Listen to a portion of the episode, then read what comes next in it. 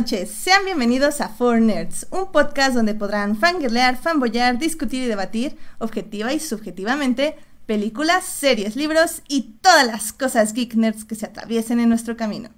Yo soy Edith Sánchez y conmigo no está Alberto Molina, no lo puedo creer. Estoy súper sad porque huyó, así, súper cobardemente huyó de este gran podcast que ya teníamos súper planeado.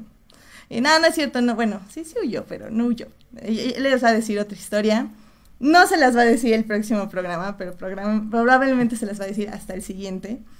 Em, y pues sí, estoy muy emocionada porque a pesar de que no está Alberto, para aquí, para el episodio 99, oh my god, episodio 99, a un episodio del, del 100, del 100, el cual tengo que decir que ya grabamos y que lo van a tener el mismo lunes a las 9 y media de la noche, pero si quieren de esto les cuento un poquito más al final del episodio, porque ahorita tenemos un super mega temazo que vamos a hablar y voy a hablar más bien con un gran invitado que viene por primera vez a este programa. ¡Qué emoción! ¡Qué emoción! Y ya saben que cuando no está Alberto, uno aquí se aloca y habla, obviamente, de Star Wars. Pero de eso, eh, ahorita les decimos específicamente qué de Star Wars, porque obviamente hay que hablar mucho. Así que mejor les voy a presentar al invitado del día de hoy. Eh, que viene de un podcast amigo llamado Crónicas del Multiverso, que ya saben que nos estamos, estamos trayendo a todo el elenco de allá. Y el invitado del día de hoy es Héctor Guerra. Héctor, hola, muchas gracias por venir al podcast. Hola, Edith, muchas gracias por invitarme. Buenas noches. Sí, este, yo soy Héctor, soy de Crónicas del Multiverso, este, ahí donde nos pueden escuchar cada jueves en la medianoche. Y pues ya estoy listo y preparado para hablar de Star Wars, que es un tema que no tocamos mucho en Crónicas porque prácticamente nada más a mí me gusta, pero yo soy bien fan, me apasiona absolutamente todo lo que tenga que ver con este universo. Sí, ya sé, caray, digo, obviamente aquí lo tocamos mucho porque evidentemente soy también yo muy fan, pero, pero siempre tengo que tener la compañía troll de Alberto, entonces que hubiera estado interesante tenerlo aquí definitivamente, creo que es una presencia que se va a extrañar, eh, el nivel de troles, pero creo que también el pobre Alberto quedó muy golpeado el anterior programa y necesitaba recuperarse para el programa 100. Y yo, yo, yo venía listo y preparado, había entrenado toda la semana para este enfrentamiento ético y ahora resulta que no, se, no estuvo aquí. Chihuahua. No puede ser, no puede ser. Te, tendrás que guardar ese entrenamiento para, para crónicas. Ahora, a ver de qué están de acuerdo en, en, el, en el, siguiente programa. Posiblemente nada, pero bueno. Pero bueno, en fin, pues mira, ya para no darle más, este, prolongar esto, Vámonos a los momentos de la semana y luego ya vamos con nuestro tema importante del día de hoy. Así que vamos a los momentos de la semana.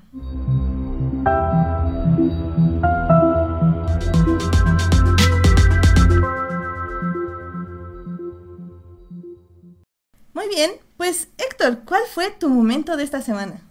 Eh, mira, fíjate, eh, mi momento de la semana creo que fue ayer o antier eh, que salió la noticia de que contrataron a la Shanna Lynch que fue la que interpretó a María Rambeau en Captain Marvel, para interpretar a un agente 007 en la película número 25 de James Bond. Es el tipo de cosas que a mí me gustan mucho, o sea, porque están hablando, hablan de, la diversidad, de la inclusión, y además por el efecto que tienen los fans, las lágrimas de Barbacuello son cosas que me alimentan y que me hacen más fuerte. Así que es una de las cosas que gano y gano yo con este tipo de cosas. Oh my god, sí, ya, ya tengo que hacer mi taza de fanboy tears, porque es, este es el momento de sacar una foto con esa taza y estar así bebiendo tranquilamente de ella. Porque sí, no manchen, es que creo que no vi tanto, pero no sé si es porque ya tengo bloqueado a demasiadas personas, pero, pero sí, así, la verdad fue un gran momento. Yo estaba muy sorprendida cuando vi la noticia, hasta pensé que era falsa, como que estuve esperando a que salía como en más lugares. Tal vez mi única queja es que mm, va, ah, que creo que me hubiera gustado verlo en la pantalla. O sea, para ver cómo se consumían varios este personas ahí en sus asientos, así como bueno, así. Pero son, son de las cosas que creo que no deberían spoilerear desde antes y, y así hasta tendrías como imágenes de, de monitos quemando sus boletos de cine o no sé, ¿sabes? Así cosas más divertidas. Digo, a, lo mejor este no va a haber tanto efecto como otros casts, pero pues yo, digo que sí, sí, sí les va a afectar un poquito, aunque no va a interpretar de James Bond, o sea, James Bond sigue siendo de hecho creo que lo que se supone es que en esta película va a estar retirado y lo van a sacar de su retiro, y ya porque ya había sido reemplazado con la asignación 007 precisamente por este personaje que va, que va a interpretar Lindsay. La idea, la idea se oye interesante, o sea, ahí nada más lo que un poquito me preocupa es que todo esto es parte de, creo que mencionaron que trajeron a una escritora para darle un poquito más de vida al guion, o sea, mucho, yo creo que una parte ya importante de la película de Bond 25 ya, ya, está, ya había sido filmada, así que no sé qué también va a enterar con esto, porque o sea, suena como algo interesante, algo que podría ser parte del arco argumental que va a tener James Bond en la película, a ver cómo se enfrenta con ese retiro, o sea, si es un personaje bien machista, bien retrogrado y que haya sido reemplazado por una mujer, o sea, ¿cómo va, cómo, reaccionaría eso? Estas son cosas interesantes, no sé cómo lo van a aparecer en la pantalla, pero pues de perdido sí me dan un poquito más de ganas de ver esta, esta serie, que la verdad nunca he sido demasiado fan de, de James Bond, yo creo que hay otras mejores franquicias de acción, yo creo que eh, Tom Cruise como Ethan Hunt es más interesante, porque es así como que una pizarra en blanco más, eh, más fácil de proyectar y lo que tú quieras en ella, o, ya cosas más modernas como John Wick, pero pues es un viejo dinosaurio, es un viejo confiable en las películas de James Bond, así que como quiera ahí estaremos. Sí, definitivamente creo que yo comparto un poco eso, creo que sí me empezó a gustar por Daniel Craig, o sea, la verdad todas las de Pierce Brosnan las vi porque a mi abuela le gustaban. Este, pero sí, era, era fan de Pierce Brosnan. Obviamente. Entonces era como, ah, tápele los ojos a la niña. Y era la niña así como, qué fregadas. pero, pero bueno, o sea, sí, quiero ver dónde lo llevan. Creo que a nadie le gustó la anterior película, así que. Y esta está teniendo, como dices, muchísimos problemas. Entonces, ah, a ver qué sale, a ver qué sale. Es bastante. Ah, bueno, de, hecho también eso es, e, es, otra cosa también que, que, sacaron, que va a regresar Christopher Watts como Blofeld, este villano clásico, el Lex Luthor para el Superman de James Bond, mm, este, que creo que no, no, lo habían mencionado desde el principio, a lo mejor no estabas desde el, el guion del principio, así que sí tiene ahí como que, que, problemillas y le están metiendo cosas y quién sabe cómo van a reflejarse en el producto final. Exacto, pero a ver, ya veremos qué pasa, ya veremos qué pasa. En fin, pues mi momento de la semana fue eh, la carrera de Fórmula 1 de este fin de semana, que fue el GP en Inglaterra, o bueno, de ah, Gran Bretaña, premio de Gran Bretaña. Este, wow, qué carrera. Hace, creo que ha sido la mejor carrera de la temporada, la verdad fue increíble. Les voy a dejar el resumen ahí en la página para que lo puedan ver, porque tuvo una cantidad de rebases, una cantidad de peleas, tanto entre Lewis Hamilton como Bottas, Verstappen y Leclerc. El inútil de Vettel que se va a estrellar atrás de Verstappen. Ay, Dios mío, fue una locura. Verstappen saliendo de la tierra como pudo. No, no, no, fue, fue una carrera que minuto a minuto se vio una lucha bastante pareja. Creo que fue un poco gracias a la pista que le dio como, tiene, favorece mucho la aerodinámica de ciertos carros, pero también favorece mucho el agarre en otros, entonces como que dio una sensación de equidad en los carros de Fórmula 1 que hace mucho no veíamos.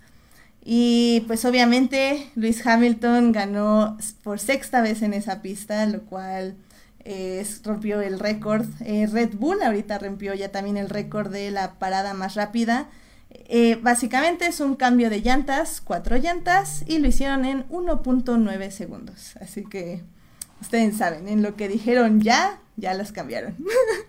y se ve increíble, está, está en el Twitter básicamente, ahí si lo quieren ver, igual se los dejo en la página para que lo vean. y pues sí, ese fue mi momento de la semana y wow, esto fue una, una gran carrera. Definitivamente. Yo, me tardo como una hora y media en cambiar una llanta. sí, sí, nos va bien, porque a la briga yo también no soy, no soy tan hábil. ¿Dónde, ¿Dónde se aprende a cambiar en uno punto tantos segundos nombres? Está, está, difícil así. Ya sé, ya sé. Yo también quiero, quiero una, este, una clase, definitivamente. Una clase para cambiar. Yo, yo creo que por eso no somos corredores de Fórmula 1. Híjole. Eso te, te tiene algo que ver. Algo, bueno, más bien ahí sería por eso no somos mecánicos de Fórmula 1. Po- De, de, de pit stop, sí, sí, es cierto. Sí, sí, sí, sí. Ya realmente ya pilotos yo creo que ya tiene que ver un poquito más con, tú sabes, este, habilidades motrices, velocidad de respuesta, etc, etc, etc. que tampoco comparto, definitivamente. A- an- an- anticipar las cosas antes de que se pasen, así como si hubiera una especie de campo este, que une a todos los seres vivos y que nos da la, la habilidad de ese tipo de cosas, ¿no? Exactamente, exactamente. Sí, no. Ah, qué, qué, qué buen cue, qué buen cue. Y es que ahorita justamente está llegando una, una perturbación en la fuerza que estoy tratando de integrar este chat. Pero bueno, mientras trato de hacer eso, yo creo que... ¡Uy, con- una perturbación! Esas me, estas me gustan. Eso te- sí, ¿no? Se oye como interesante. Entonces, mientras averiguo cómo tratar de bloquear esa, ah, digo, integrarla, déjenme ver cómo hago eso. Y mientras les pongo las cortinillas que nos llevarán a esta gran conversación que tendremos. Así que vámonos. Aquí sí pone, aquí, aquí sí usan las cortinillas, eso es bueno. No, sí, sí, aquí hay cortinillas. Así que va adelante. Literatura. Ficción. Fantasía. Novelas. Autores. El club de lectura The Four Nerds. Jedis. Padawans. Siths. La fuerza.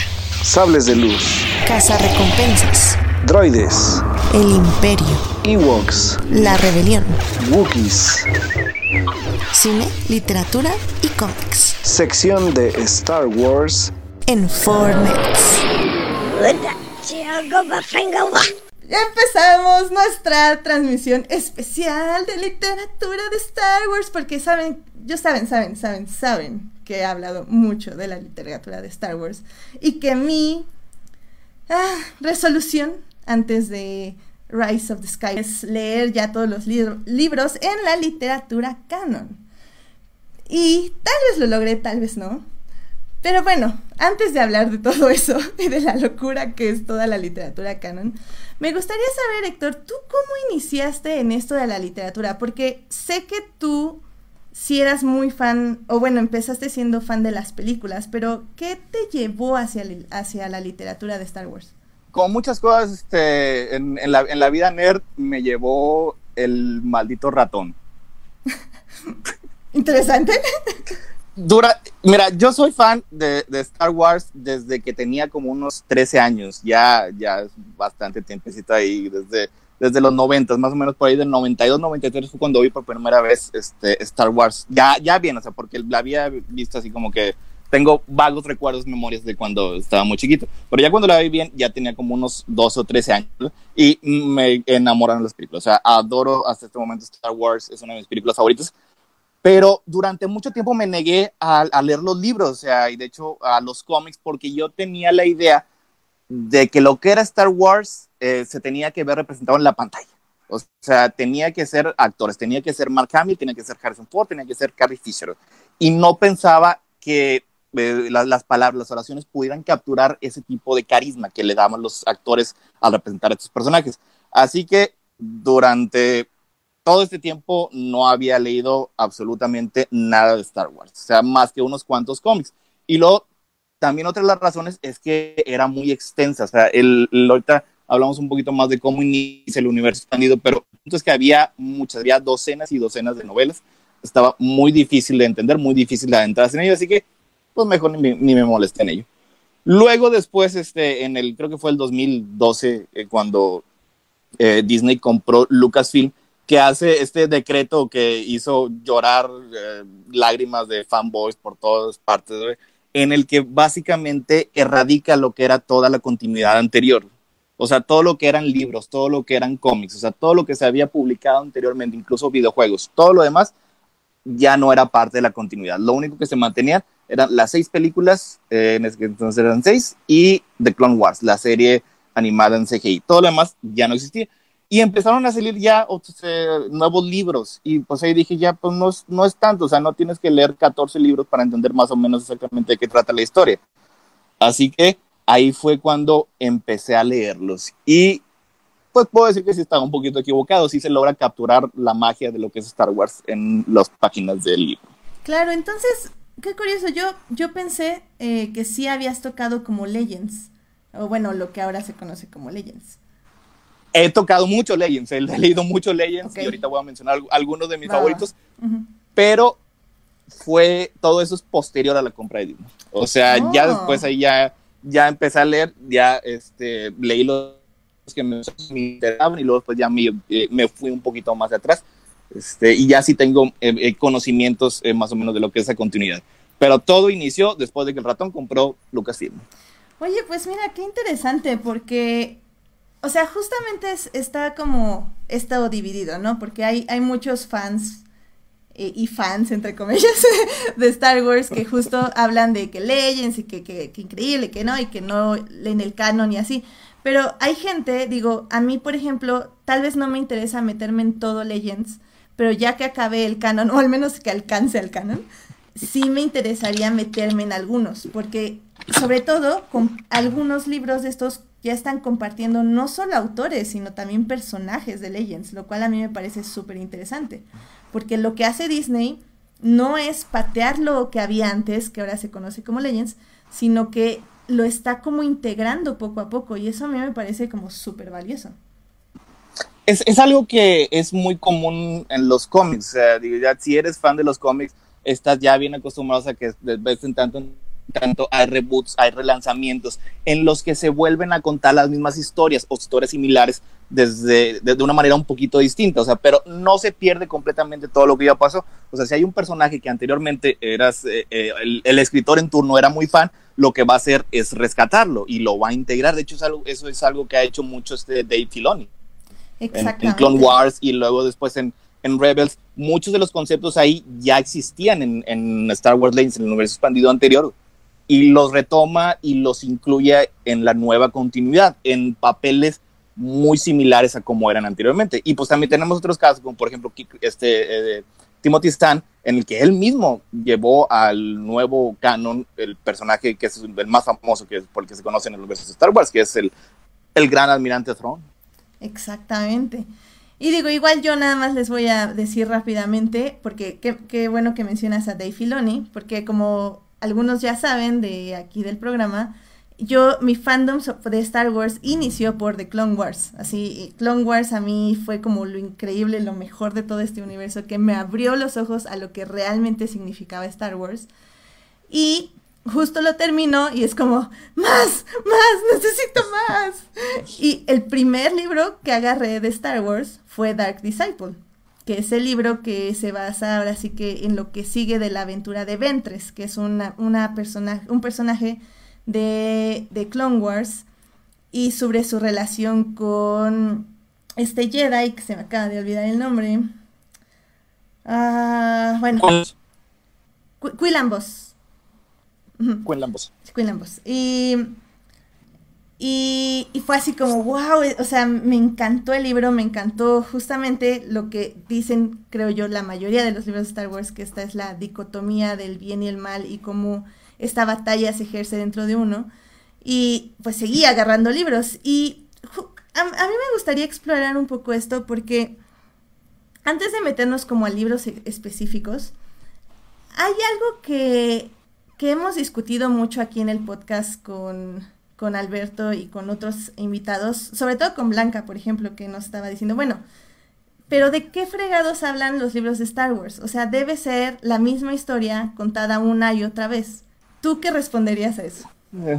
No sé, es como decir de, de qué hablan las películas de Marvel, es la misma historia contada una y otra vez, las películas de ese, los cómics de ese, o sea, es todo un, un universo en el que está lleno de personajes, está lleno de situaciones y contextos distintos en el que se exploran temas, a lo mejor algunos parecidos, pero en otros casos son completamente distintos, o sea, encuentras eh, lo que lees en un libro, como por ejemplo en ese Dark Death, es muy distinto a lo que vas a leer en, en Princess Leia of Alderaan. O sea, son dos cosas completamente distintas, aquí no tiene nada que ver con una con la otra. Y fíjate ahora que lo mencionas, este, ese discípulo oscuro fue el primer libro que leí de Star Wars. No manches. Wow. La, la fuerza nos llama de maneras misteriosas. Nada más que mm, eh, eh, no por Ventres, sino precisamente por Quinlan. Voss. Eh, mira, qué O sea, interesante. Libros digo no había leído, pero sí leí algunos cómics este hacía ya algunos años y uno de esos se llamaba Star Wars Republic, que eran historias contadas precisamente en el, en el periodo de, de las guerras clon. Y hubo un arco este, muy extenso de, eh, por un escritor de cómics que es relativamente conocido que se llama John Strander, güey, en el que crea precisamente al personaje este de Quinlan güey. Y a mí me fascinó, o sea, precisamente por cómo este, maneja lo que era esta, esta guerra interna que tenía él entre la luz y la oscuridad y nunca estuvo realmente de ninguno de los dos lados. O sea, por ejemplo, cualquier, to- eh, todos los Jedi pues, están del lado de la luz y los Sith están del lado de la oscuridad y Quinlan Voss estuvo en un periodo como que bastante gris entre esos dos lugares. güey. Y a mí me, me encantó y de hecho este personaje lo canonizó George Lucas por- porque lo mencionan. Tiene una línea nada más en Revenge of the Sith, pero ya con eso Sí. ya es un personaje de verdad. Sí. Este, y pues sí, ya lo, lo, lo eliminaron de la continuidad y Dave Filoni eh, este, lo iba a incorporar en, en Clone Wars, que es precisamente lo que es, es este libro. O sea, el libro está basado en un arco, porque tenía unos, tenía unos arcos muy largos, Clone Wars, es una caricatura, este, en el que iba a continuar con la historia de Sergi Ventress y iba a continuar con Quinlan güey. Así que eso fue lo que a mí me llamó la atención y de hecho es, es parecido eh, el arco que tiene en el libro al que tenía en los cómics. Así que de mis respetos, porque es precisamente lo que es lo que está, lo que había mencionado hace un momento. O sea, toman las cosas que ya existían y las reincorporan y las ponen un poquito diferentes. O sea, pero a nosotros como fan como que nos sigue gustando. Y bueno, y tú, por ejemplo, em, ¿cómo es el orden que decidiste leer los libros? Porque, por ejemplo, yo soy una freak de lo, tengo como OCD y así. Entonces, literal, cuando dije, oye, estos libros me están gustando mucho, cuando leí, creo que fueron como tres, cuatro libros, creo que leí eh, Catalyst y leí... Ah, debí haber leído otro, no me acuerdo cuál, y dije, no, no, no, esto de leerlos así en desorden no es lo mío. Y yo me fui a leerlos en orden cronológico, literal. Así empecé desde la novelización del episodio 1 y me seguí todo de corrido. ¿Tú, tú cómo fue eh, tu experiencia leyendo los libros de Star Wars? En- completamente al azar, o sea, como me, como, como, como me daban ganas, o sea, a lo mejor había este, eh, cierta continuidad, o sea, por ejemplo, después de Dark Disciple, este, Disciple, eh, fui a le- leí a Ahsoka, precisamente porque era otro Mm, personaje claro, que también sí, veía de, ese fue que el venía de que Clone leí, Wars. sí, es cierto. Este, así como que hay ese, una, una cierta continuidad. Ya después de ello, pues sí, o sea, dependía de, de lo que traía en mi mente en ese entonces. Yo creo que el tercero fue también, creo que también fue Catalyst. O sea, porque, era, porque era, era cuando había salido este Rogue One, Sí. tenía, te- tenía todavía, todavía en la mente todo eso. Y de hecho fue gracias a ese libro que, que me hice muy fan y yo creo que es mi escritor favorito este, de, de las novelas de Star Wars, el autor de ese libro, James Luceno. güey. James Luceno. Así que ya, ya por James Luceno me pasé a, a Tarkin, que es otro personaje que yo tengo una- un, un fanatismo un poquito inexplicable de él, ese viejito, pero sí, soy, soy bien fan. Y ya me Yeah. fui con los demás de James Luceno y ahorita, pues, si quieres, menciono un poco más de esos libros, pero, Sí, pero sí. así es, o sea, Sí, no, y ah, es que, ay, no manches, es literal leímos los tres primeros libros, igual fueron los míos. Fue igual Dark Disciple, Ahsoka, porque obviamente Dave Filoni, y luego fue Catalyst también por Rock One. Y yo me hice más fan, obviamente, de Max Mikkelsen, porque si ya lo. Bueno, no me acuerdo si en ese entonces amaba Hannibal, pero creo que ya empezaba a ver Hannibal, entonces fue como, oh, Max Mikkelsen, te amo, y en Catalyst eres perfecto, maldito sea, que una serie de él. Sí, no manches, qué locura. Pero no sé, siento, siento algo raro. Siento como un, un disturbio en la fuerza. Algo está sucediendo. sí, significa que, que ya vamos a hablar de The Last Jedi y Mother, las dos mejores películas de 2017. Llegué, llegué justamente a tiempo entonces. Just- Llegué a tiempo. ¡Excelente! O sea, todavía no, pero sí. eh. De, de hecho, mira, justo ahorita. Hola Alberto, ¿cómo has estado? Bienvenido al programa 99. Hola muchachos, buenas noches. Perdón por llegar un Buena- poco tarde, pero, pero andaba en unos menesteres, pero ya llegué, por fin. Héctor, bienvenido. Y Muchas gracias, con- Gracias, gracias. Y ya ando por acá, muchachos, para platicar con ustedes en este programa 99, Edith. ¡Yes! Qué nervios, qué nervios. Qué nervios, Ah, bueno, ya aquí, pues venga, vamos a platicar de lo que estamos platicando el día de hoy, porque hay muchas cosas de, de las que supongo que ya están hablando, que son pues toda esta literatura de Star Wars, eh, de las Jedi, eh, mod, etcétera, etcétera. Así que pues ya, aquí ando. Excelente, Alberto. Porque, mira, de hecho quería yo, ahorita que estás tú y que eh, tú no has leído ningún libro de Star Wars, ¿no? Por lo que tengo entendido. Solamente leí parte de, ay, de, um, de Aftermath, leí como la mitad del libro. Mm, cierto.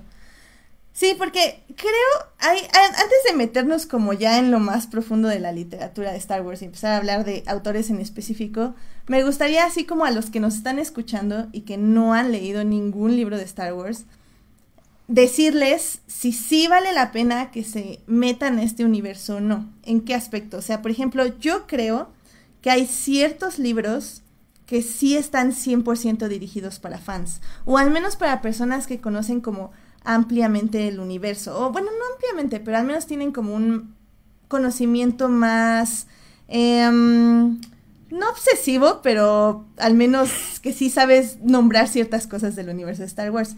Sin embargo, hay libros que funcionan perfectamente para iniciar a leer eh, en, esta, en este universo. Y, y no sé si tú estás de acuerdo, Héctor, en que creo yo que un poco ese es como el punto de los libros, que te puedes como sumergir al universo de Star Wars, pero no necesariamente habiendo visto las películas, al menos en el caso de ciertos libros. Es que ahí sí se me hace un poquito difícil porque como que no puedo separar, este, así yo como fan, el conocimiento este que tengo de las películas y los libros. O sea, no, no, no puedo verlos a través de los ojos de un fan que no las ha visto, pero yo creo que es, pues esencialmente sí es cierto. O sea, sí hay algunos que sí se meten este, mucho, se adentran mucho en lo que son este, partes muy específicas de, de, las, de las películas, en el que te explican ciertas cosas o profundizan más que yo como fan, esos son los que a mí me gustan, ¿no? porque si yo voy a leer una historia de Star Wars, así como que yo lo que es para, para, este, para juzgarla es de que si a mí me, va, me, me está diciendo algo interesante acerca de estos personajes. O sea, estos personajes que ya conozco al derecho al revés, me está abriendo los ojos a una faceta que a lo mejor no había pensado. Esos son los mejores, y no nada más de los libros, sino en prácticamente lo que es toda la, todo, todo el canon de Star Wars. O sea, tanto Y- series como libros y hasta En- videojuegos, podrías decir. En todo, sí, o sea, absolutamente todo. O sea, que, que, que, que me, dé, que me dé algo distinto a, a, a lo que yo ya sé, que Pero, sea algo interesante. Claro, claro, pero tengo que admitir que tiene que ser algo distinto y se va a oír como una contradicción, pero tiene que sentirse parte del universo de Star Wars. Lo cual siento yo que no debería ser tan difícil, pero sí lo es. Eh, por ejemplo, a mí uno de los libros que no me gustó, no me ha gustado, justamente por ejemplo es el de Ahsoka. Ahsoka es como una de mis personajes favoritos y la amo, o sea, yo creo que si me tatúo algo de Star Wars va a ser de Ahsoka literalmente. Eh, pero ese libro, a la friega, casi me doy un tiro. Y eso que es de una autora que ya escribió algo que me agradó bastante, pero Ay, no, no. Ahsoka sí para ¿Por, mí fue. ¿Por qué? Sentía yo que no estaba escrito dentro del universo. Es, es algo extraño que todavía no sé qué es, pero que me está sucediendo ahorita. Ahorita, por ejemplo, yo estoy leyendo la novelización del episodio 7 de The Force Awakens. Y para mí es un autor que no conoce el universo de Star Wars. Es decir, no ha leído nada afuera del guion que le dieron de la película. Entonces, a la hora de, de describir las cosas o de tratar de integrarlas al universo, se sienten como separadas, como, como si nada más tuviera una cierta parte de la información y estuviera como aislado, mientras que todos los demás libros, como que sientes que hay hilos que jalan, que jalan de las demás historias para, para unir ese libro y, y amarrarlo al universo. Digo, sé que estoy hablando de manera súper abstracta, pero es algo que yo sentí mucho tanto con Ahsoka y lo estoy sintiendo ahorita con la novelización del episodio 7. O sea, como Por que ejemplo, muy yo, yo como, como, Ajá. Ajá, bueno, o sea, de, de igual eh, está escuchando un poco a- aquí a nuestro invitado, pero oye, este, una pregunta para los dos. Digo, la verdad es que yo no me he metido mucho en este aspecto de la literatura, tal vez Star Wars, pero por ejemplo, ¿qué tiene que tener? O sea, digo, yo, yo, yo sabes que, yo, yo, sí, la verdad es que sí me llama la atención, solo que por tiempo no lo he hecho, pero sí, digo, Edith, ya me pasó literalmente todo hasta ordenado, ¿verdad, Edith? Este, este, sí, Alberto. Le, Sí. le- le- le- Yo tengo le todo- pasaste, los links de Amazon. Sí, exacto. Todo ordenadito. Los links de Amazon ordenados, Sí. efectivamente, con los audiolibros y así. Sí, sí, Sí, le- di un poco de dinero para completarle, para que los comprara, ya sabes, Sí, ¿no? ob- Aquí obvia- ob- obviamente, sí, sí, sí. O sea, todo, se sobre- todo se muy. Se y todo sí. muy ordenado y todo el rollo. Pero no, la verdad es que yo, yo, yo lo que les pregunto, por ejemplo, yo como, como newbie en este rollo de la literatura de Star Wars, que lo que tal vez he leído más son cómics que literatura tal cual de novela, ¿qué tiene, qué, qué tiene que tener una, una novela de Star Wars para hacerla realmente relevante dentro de la expansión del universo del canon? ¿Y qué, qué, qué son esos factores dentro de la historia? Digo, porque la verdad mi Aftermath, hasta la mitad del libro donde me quedé, no me estaba aportando necesariamente mucho sobre todo porque eh, son universos que a lo mejor ya conocía, son, es una época que a lo mejor ya me imaginaba qué onda, pero no logro atraparme del toro y lo que me dice, lo que me dice esta edit es que como va avanzando Aftermath, va mejorando un poco la calidad de la acción. Pero ¿qué tiene que tener una, una novela de Star Wars para hacerla relevante dentro del, dentro del universo? ¿Quién quiere? ¿Quieres tú Ah. primero o primero yo? Va- vas tú, vas tú ¿Y qué- primero. Este, bueno, nada más este, después de que, que, que pasemos tema, nos dices qué, qué cómics has leído de Star Wars, porque ya, ya me quedó esa duda. Ah. Este, y en, cuan- en cuanto a Aftermath, pues ahí sí, yo la verdad sí estoy contigo. De todos los que he leído, Aftermath es el que más batallé para acabar. Y de hecho no leí la trilogía completa, nada más leí el último. Y porque quería saber qué pasaba con Jar, con, con, con Jar Jar Binks. ya le di un ataque. Eh, Ah, Pero a otros sí me gustaron. Es, que, creo que Aftermath es, es difícil porque está escrita de manera diferente a muchos libros. eh, está escrito, según yo recuerdo, como en segunda persona. Y aparte, creo que, que esas, esas historias de en medio le quitan ritmo a la historia principal. Y aparte, está metido como mucho en la política del universo, lo cual es algo que no se ve muy seguido. Entonces, como tienes tantos personajes y los tienes que ir como en- em, desenredando como en la trama completa de lo que está pasando en la galaxia, creo que a muchos por eso se les hace muy pesado, pero a mí, o sea, el final, cómo amarra las cosas y cómo pone el camino hacia lo que es la nueva trilogía, a mí me parece excelente. O sea, creo que como trilogía funciona muy bien. Como libros separados es, son complicados de asimilar. O sea, es, eso sí es una trilogía, que es algo que creo que pasa con Star Wars. Cuando es una trilogía, ya sea de películas o de libros, no la puedes evaluar. Puedes evaluarlos individualmente, pero juntos te dan un significado mucho más allá de lo que hubieran aportado individualmente. Mm, ok. Eh, o sea, esa es, esa es mi opinión. No sé, no sé Ok. si Héctor Bu- quiera terminar Aftermath y ya me dirá qué opina. Bueno, este, pues termi- terminé Aftermath, lo que Ah, no hice fue el, el iniciarla. No, no, no, no leí el, el primero y el segundo. Bueno, yo más sí le diría, este, Alberto, que no juzgara todas las novelas por Aftermath. Digo, yo creo que hay algunas otras, hay algunas otras mejores. De hecho, también sí, uno de los problemas que tenía es que a lo mejor la política de ahí que, que, que mostraba en el libro, eh, mi problema es que no, no se me hacía particularmente interesante, ni tampoco cómo manejaba este, a los personajes. Pero digo, a lo mejor le podría dar este, otra oportunidad y, e iniciarlo desde el comienzo. Y me parece, de hecho, me pareció este bastante adorable la- el final que le dio a Jar Jar Binks, Sí, como siendo un, un- un- un payasito haciendo feliz a los niños en las calles. Sí. No a los adultos, a los, a los adultos lo odiaban. Creo que ese era, era una especie de comentario, pero no sé a quién iba dirigido. Exacto, Es- exacto. y digo, porque al final del día creo que no contestamos la pregunta de Alberto. No, para nada. Exactamente. Este, Va- vas, vas. ¿Qué, qué- de qué habla Ok. Star Wars, Héctor? Bueno, Este, ¿qué, es lo que, qué es lo que debe tener un libro de Star Wars este, que, que para mí como fan este, me gusta? O sea, tiene que mostrar los personajes de una manera que la verdad si me voy a ver así todo niño rata, así que sea parecida a como yo los tengo en la mente. O sea, porque tengo una idea muy definida de cómo ciertos personajes se deben de, comportar y si no van de acorde a eso, pues sí, me voy a este, me voy a enojar todo. Pero yo creo que mi visión es eh, bastante elástica como para este, aceptar que hay nuevas visiones y nuevas interpretaciones.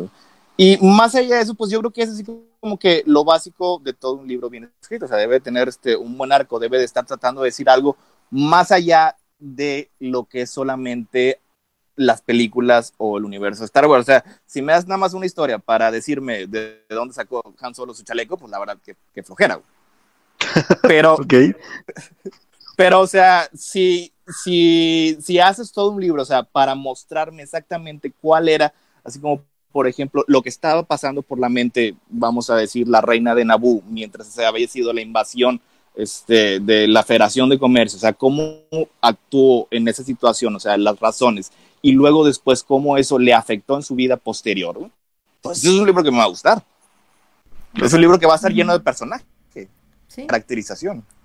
Y, y lo padre de Star Wars, que es algo que ya, ya habíamos dicho ahorita rápidamente, es que no solo puedes explorar esos personajes, también te puedes preguntar, ok, pero entonces, ¿qué está pasando con todos estos rebeldes que están en Endor peleando y, o que mandan a otros planetas a liberarlos del imperio? Y sí, mientras tenemos a nuestros Jedi, a Luke y a Leia allá por allá, o sea, ¿qué, es, qué está pasando en la mente de estas, de estas personas comunes que están luchando para liberar la galaxia? ¿Cuáles son sus historias? ¿Cuáles son sus miedos? ¿Cuáles son sus traumas? ¿Qué les hizo la guerra a ellos? ¿Y cómo se relacionan con los demás? ¿Quiénes son los rebeldes? Los rebeldes que estaban liderando nuestros héroes en las películas. Y tenemos con eso un libro como Battlefront. Y, me parece como excelente. Y ahora, ¿qué, ahora, ¿lo quieres ver de ese mismo lado, pero del imperio? ¿Cómo afecta a las tropas del imperio psicológicamente? ¿Cuál es su filosofía de vida y por qué deciden apoyar el imperio? Ah, pues tenemos Inferno Squad. También puedes leerlo desde ese punto de vista. Y, y eso es lo que me parece grande de todos los libros de Star Wars. Obviamente son también. dos series que no he leído. ahí, ahí sí, ahí sí te las quedo de ver. Sí, esas Obviamente, son muy buenas a- las dos. A mí siempre me ha llamado la atención algo que dice Edith cuando platicamos un poco sobre literatura de Star Wars, que también estos autores ya habían escrito algo antes para, el- para esta parte de, de lo que ahora se conoce como Legends. ¿Qué tanto también se ha trasladado un poco de esta, pues de esta inspiración de historias que ya no son canon, porque sabemos que, que se trasladó todo este tipo de, contenido a lo que es Disney ahora, pero también qué tan inspirado se siente en este, pues como universo expandido no oficial ahora, hacia lo nuevo que está planeando Disney, porque recuerdo que Edith decía que sí retoman varias cosas, obviamente incluyendo la más evidente que es el nombre de, de Kylo Ren en, en la historia oficial ahora, ¿no? Pero ¿qué, ¿qué tanta inspiración se están tomando ahora los autores que antes escribían para ese tipo como de, de productos y ahora lo hacen para esta nueva etapa? Pues lo hablamos un poquito antes de que llegaras, pero, pero podemos aprovechar también para eh, hablar un poquito de Throne y de Timothy Zahn, porque de hecho en el chat ya hay un ya hay una pregunta justamente de Uriel. Eh, hola Uriel, que Ay, mira, el bote, sí, siempre se está desvelando. Sí, sí, sí, aquí anda, aquí anda. Em, lo, lo- lo vamos a mandar a una misión secreta. sí, Digo, o sea, sí, ya, ya, ya sé algo de la misión secreta. Pero se, fin. man- se man- se- se- se man- se mandó solo porque nosotros no tenemos ni, ni un peso para mandarlo a ninguna parte. pero- Y yo así como, pues sí, porque yo le iba a decir que ya me, me llevara en la maleta, pero bueno. en fin, él decía que, que si Timothy Zahn es el bueno. Dice, opinión de los dos, por favor. Eh, pues Héctor, no sé si quieras contestarle un poco a Alberto y hablar un poco de Timothy Zahn, que en este caso creo que es una, una buena forma de hablar de, de la pregunta de, de Alberto.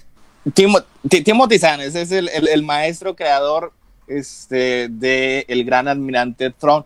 Y de hecho, él es bastante importante en lo que es la, la historia del, del universo expandido, o sea, porque en esos tiempos, o sea, salen las, las tres películas de Star Wars, el, el- el- vamos a decir, acaban en el 83, se estrena Return of the Jedi. Y en ese entonces se publicó la, novela, la novelización de cada una de las tres películas y creo que me parecen dos trilogías, una de Han Solo y otra de Lando Calrissian. Y a partir de ese momento ya este, se seca absolutamente lo que es todo lo que son las novelas de Star Wars. O sea, y dos años después se seca Star Wars en general. O sea, había, había el, el cómic de Marvel que había iniciado en el 77, 78.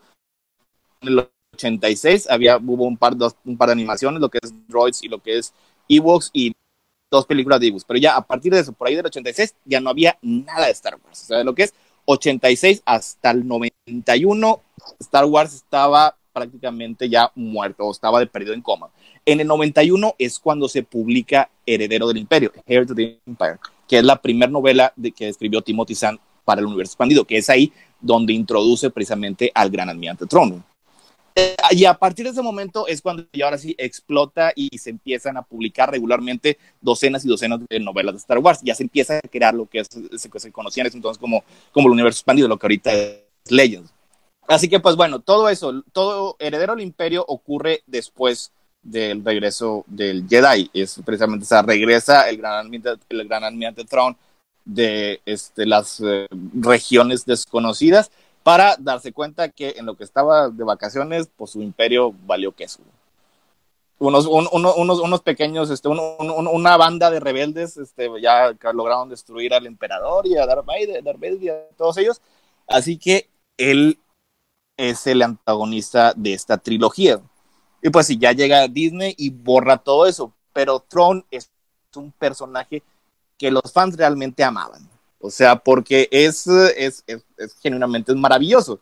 O sea, es, él es a lo mejor es un, es un miembro del imperio, pero tiene honor, tiene inteligencia y tiene carisma. Así que fue uno de los que decidieron rescatar y traer precisamente a Timothy Zahn para escribir el libro que lo reintroduce al universo de Star Wars. Y eh, Zahn básicamente lo escribe como si no hubiera pasado nada. O sea, como si no, como si no hubieran borrado la continuidad, ya que esto ocurre antes de Return of the Jedi, es libre para introducir el personaje en su cabeza desde el 91. O sea, porque de hecho puedes leer los dos libros que tiene y eh, los libros de Heredero del Imperio, la trilogía, y básicamente pues sigue la misma línea. O sea, es como si no hubiera pasado nada. Y nada más pues tienes que obviar la, la continuidad post-Disney. Así que ese es, digo, es uno de los ejemplos de cómo pueden tomar de una manera bien eficaz lo que vale la pena de la continuidad anterior y la traen esta nueva para la nueva generación. Mm, interesante. Y, la verdad es que, bueno, sí, igual iba a decir algo rápido. También el, el no perder literalmente, pues algo que ya habían creado, ¿no? Y darle un nuevo giro, como dices, y darle igual y, y hasta son más importancia. Y incluso lo vimos en Rebels, por ejemplo, ¿no? Retomas al personaje y le das un giro nuevo para nuevas generaciones. Sí, de hecho, no estoy seguro dónde salió. Creo que salió primero en Rebels, ¿no? Y luego después salió, se publicó Throne. Eh, no, primero fue y luego Rebels, creo. No, no, no, sí fue Rebels. Bueno, ya se estaba escribiendo, salió en Rebels y luego mm. salió el libro. Y luego salió el cómic y luego salió el libro 2, que es el de Alliances. Alliances. ajá, que, que aparte con esta fiebre de las precuelas, es un libro que hace muchos flashbacks a lo que era Anakin Skywalker y Tron y regresa lo que es Anakin, digo, eh, lo que es Tron y Darth Vader. Lo cual me pareció como. Es, es un libro que creo, esa, esa segunda parte de Tron, creo que es como. Algunos escribirían como fan service, pero que a mí me encantó. O sea, creo que la manera en que interactúan los personajes, como este. Esta conectividad que tienen entre ellos me parece súper divertida y ya ha dado pie a muchos memes y bromas y creo que funcionan, funcionan muy, muy bien, la eh, verdad. Eh, ese libro, o sea, me, encantó cómo, cómo mostraba Sam la interacción tanto entre Anakin Skywalker, que arrogante, así, impulsivo, y lo contrastaba con el metódico y estratégico este Trump, y luego después en lo que es ahora en, el presente, la relación entre Tron en la que yo creo que Trump prácticamente desde el momento en que lo vio se dio cuenta de su identidad, porque era, es un secreto, o sea, nadie sabía que Anakin Skywalker era Darth Vader, y durante todo el libro se la pasa, pues, picándole, así como que picándole al, al, al, al, oso, o sea, este, eh, cada, vez, cada vez que Vader cuestionaba la lealtad de, de, de Tron, de que si era hacia su, su, su, el, su imperio de presencia, la, la ascendencia Chis, o al imperio de Palpatine, este, siempre le contestaba este Tron, le contestaba este, pues eh, el, el, el, emperador no, no duda de mi lealtad y tampoco lo hacía Anakin Skywalker. Y siempre se quedaba callado Darth Vader. Y, le decía, pero yo no, yo no conozco a Anakin, Anakin Skywalker. Y el Tron, no, no, sí, yo lo sé, yo lo sé. No, pero... es que estaba, estaba, muy bien porque siempre le contestaba a Vader, Anakin Skywalker está muerto. Ah, sí, sí, sí. Y, y, y, y, Tron le contestaba, le dice así, la primera vez cuando le dice eso, le dice, sí, según he oído. La segunda vez le hace exactamente lo mismo. Y le dice, pues sí, según así, así me han informado. La tercera, ya después de que acaba la historia y ya está 100% seguro de que son la misma persona, y, pero que de que cambió absolutamente su personalidad, cuando le vuelve a decir de eso, este, le vuelve a decir a Vader, Anakin Skywalker está muerto, ahí sí le contenta ya por tercera y última vez, lo sé. Está, está- está triste, o sea, está Oh my triste. God, sí, no, pobre Trump, y sobre todo también por cómo acaba, lo cual también es interesante porque si lo unes, ahorita va a salir el tercer libro de Throne que se llama Throne Ay, Treason. ya, eh, esperadísimo. Sí, ya, es literal está en 15, en 11 días, en 11 días más o menos, ya va a El salir. countdown. Ya, countdown, por favor. Oh my god, qué emoción. Em, y este ya se va a conectar, yo pienso, ya directamente con el final de Rebels, lo cual también es interesante porque, como bien sabemos de Star Wars Celebration, eh, ya muchos estamos preguntando dónde está Ezra. Y por relación, dónde está Ezra es dónde está ¿Dónde Tron. está? Sí. Entonces, Tron, esperemos que todavía no acaba su historia. Y tampoco Y la de es- es- eso me parece muy interesante, o sea, porque lo que conocíamos de Tron, del universo expandido anterior, pues todo era bajo el concepto de la continuidad, en, en la que no ocurre nada de, de esta secuela, o sea, era muy diferente el universo. O sea, cómo se va a encontrar ahorita Ezra y cómo se va a encontrar y cómo va a estar Tron. Situación cuando ya sabemos más o menos lo que ocurrió. O sea, ya sabemos que existió una nueva república que estuvo más o menos estable, hasta que ocurren cosas malas. Y, y mira, hablamos de cosas malas. muchas cosas malas. Porque al final del día, creo que es algo que me encanta de la literatura de Star Wars. ¿Cómo podemos expandir nuestros conocimientos? Y en sí, voy a decirlo con estas palabras, pero llenar los huecos, comillas, comillas, de las películas. Ay, Dios, eso. Por Es, eso, es, es, es- es así como. No me gusta hablar de, de plot holes. No, no me parece una, una verdadera manera de apreciar el cine. Ajá. Pero ya que estamos hablando así como narrativa, eh, en lo que es toda la historia de Star Wars, está llena de baches. Eso es un montón Sí. de cosas que, sí, es, es- que no, o sea, me, no, no, me, no me gusta que eso sea el propósito de los libros de Star Wars, pero también lo tienen y algunas veces les funciona de una manera genial. Sí, sí, cierto. Mm, bueno. Es que mira, Alberto, o sea, al final del día, como decimos, o sea, las películas de Star Wars son una trilogía. Es como El Señor de los Anillos, es como Harry Potter. O sea, ya que están ahí, lo que puedes contar en un tiempo delimitado es, es eso, es bueno, es, de- es delimitado. Eh, entonces hay cosas que no se pueden contar. Eh, Lo vemos en la primera, en la nueva trilogía, que es algo que a muchos les caló, que creo que es cómo, ¿qué es la primera orden? ¿Cómo aparece la primera orden? ¿Quiénes son los jefes de la primera? ¿Quién es Snoke? Y la fregada y media. Entonces, todos estas, estos factores, en lugar de dejarlos ir y poner atención en la trama narrativa, creen que esa es la parte como fundamental de la nueva trilogía, cuando no lo es. Es una cosa que está ahí, que no sabemos por qué está ahí, pero que nos sirve para darle contexto a nuestra historia, pero no es la base fundamental de nuestra historia. Es, es que de hecho eso es una, una crítica que yo le tenía en su tiempo a, a The Force Awakens, que a mí me gusta mucho esa película, o sea, ah, incluso ahorita todavía la defiendo. No tengo, eh, la película no me dio casi ni idea de cuál era el contexto político en el que se desarrollaba. Exacto. Exacto. Con- lo, lo contrastas con, con Star Wars, con A New Hope, güey, y con las dos, tres escenas de, de exposición, o sea, que están todos este, los, eh, Ujú. los admirantes del imperio y llega, llega Tarkin y llega Darth Vader y te dice el, el, el emperador disolvió el Senado, ya vamos a mantener el orden con esta este, base espacial. Te das una idea, ah, ok, ya así es como está el gobierno, ya no tiene un Senado, ya todo es un emperador el que se encarga de dirigirlo con mano de hierro. Sabes exactamente cómo está pasando, pero te avientan todo lo de Force Awakens y yo, ok, la nueva república es, es, es un gobierno, la, la primera orden. Es como Exacto. que- ¿Con qué se está, re- de- ¿A qué se está resistiendo Lea? La, están en guerra la primera orden con el... No, no te da... Y- y- no, no, y- no, no- y- no te deja como agarrarse. Ujú. Y aparte es raro porque The Force Awakens es una, es una película que el contexto político, como dices, está como muy difuso. Y además de todo, las, como las formas o las situaciones en las que ocurre todo, sobre todo la destrucción de esta nueva como, como república o la parte como republicana de los políticos y el cómo Prime. destruyen o sea, cómo se destruyen estos planetas, por ejemplo, es como de todo pasa tan rápido que no procesas el, eh, del, del todo lo que está sucediendo, ¿no?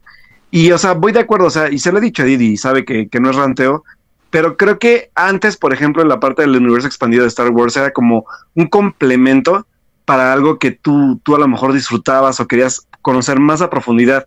Pero parece ser que ahora, con esta nueva trilogía y este nuevo modo de marketing o de, o de mercadeo de, de, de toda la saga de Star Wars, ahora más bien las películas se están convirtiendo en esa parte como superficial para que tú puedas, como consumidor de Star Wars, acceder a otras cosas, pero ya no de forma como, como optativa, sino como obligatoria, para que puedas comprender todo lo que está sucediendo detrás. Digo, por ejemplo, cuando salió el cómic de, de, ay, ¿cómo se llama este cómic de antes del despertar de la fuerza que te explicaba como dónde estábamos en contexto después del, del, del final de, de Last Jet, de, per- perdón, de...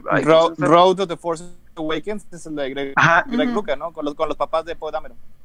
Exacto, y, y por ejemplo ahí te explican muchísimas cosas, incluyendo esta parte que a lo mejor la gente todavía no sabe, pero que son estos planes de, de Palpatine por mantenerse aún presente dentro de esta primera orden, y bueno, más después de la caída del imperio, en diferentes formas, ¿no? O sea, por ejemplo, hablamos de estos robots o, o estos robots, bueno, estos guardias imperiales que quedan con un tipo de memoria o de inteligencia artificial dentro de ellos para poder seguir manejando algún mensaje, ¿no? A lo mejor no planes, pero los mensajes que él manda, ¿no?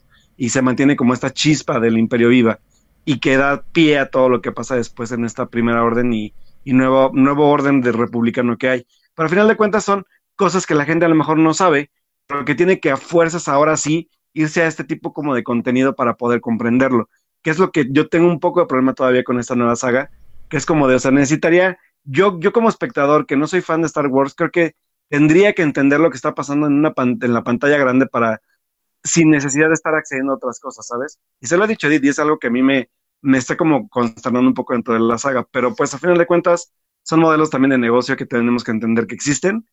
Y pues aquella gente, sobre todo, por ejemplo, Edith es una gran asidua de ello y no, y no, no la critico para nada, o sea, creo que está bien, cada quien tiene como su forma de crear un fandom, pues eh, eh, de forma que le, que le complemente todo lo que busca saber, pero por ejemplo, yo, yo soy fan, pero también no tanto porque no quiera, sino porque no tengo el, tiempo de estar leyendo tantas novelas o de estar leyendo todos los cómics que van saliendo, ¿no? Por ejemplo. O sea, creo que sí es, sí se hace una estrategia un poco más agresiva ahora que lo que había antes de, de, de, de- ya hablamos de sagas tanto de la primera como de las precuelas, ¿no? Entonces creo que sí es, sí es un cambio totalmente radical en aspectos de narrativa literaria y cómo se conectan con la cinematográfica.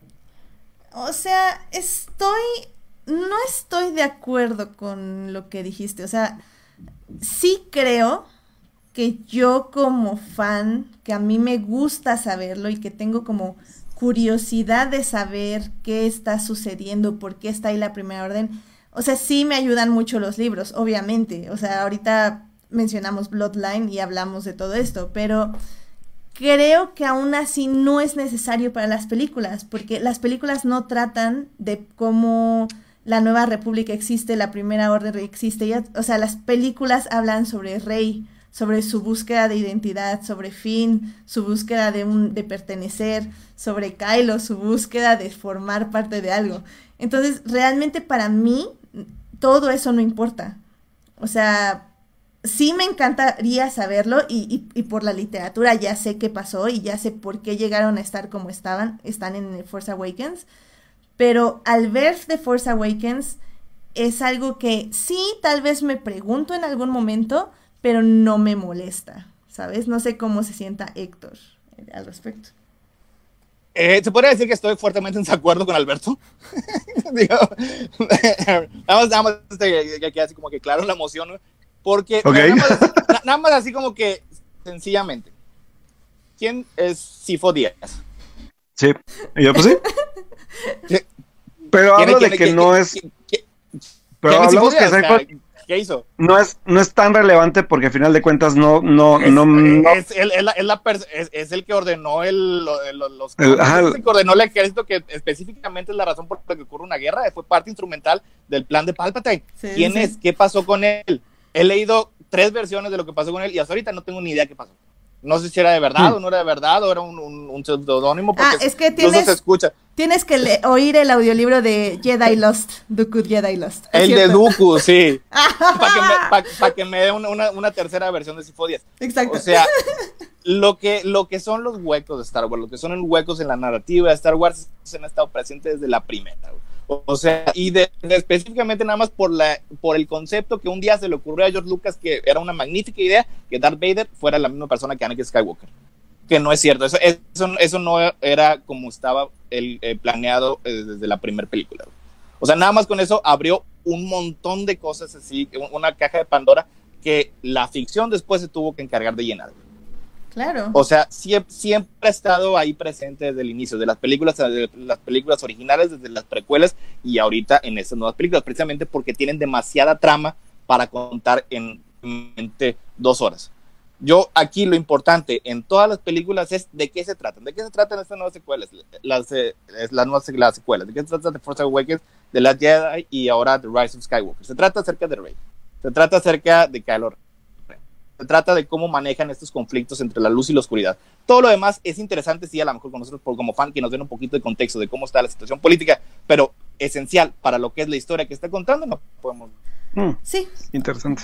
O sea, al final del día yo también creo eso realmente. O sea, si, si ya quieres saber por qué, sí te puedo decir por qué. O sea, te puedo decir, lee Bloodline de Claudia Gray, donde te explica cómo al, al terminar el imperio tuvieron que reunirse todos estos mundos de nuevo, decir, ¿saben qué? A ver, tráiganse a senadores, Ah. envíen a sus políticos, Mod Modma nos va a guiar y que Mod Modma dice, no, ¿saben qué? Yo ya estoy muy mal por todas estas aventuras previas, lean estos otros cinco libros y yo ya voy a renunciar, ella renuncia, el Senado se empieza a llenar de corrupción, de políticos que hablan pero no actúan, Leia ya hasta piensa en retirarse porque nadie le escucha y ¡pam! sueltan una bomba política que la desprestigia, que hacen que literal tenga que retirarse de todo eso y al mismo tiempo se entera que esa bomba política la tiró, tan tan tan tan, la primera orden. ¿Y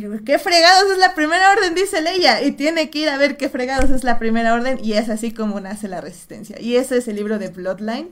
Y es una cosa de de toda una crisis existencial súper fuerte de Leia y de cuál es su papel en el mundo, en el mundo de la política, en el mundo con su marido, en el mundo con su hijo, o sea, quién es ella y eso de eso se trata ese libro y es así como Ya, ya, vamos, ya vamos a pasar a Claudia Gray. vas, vámonos a Claudia Gray. vamos a. Vamos, no me vas a banear. ¡Demonios! Aquí, aquí no baneamos a, a invitados a menos que lo diga así.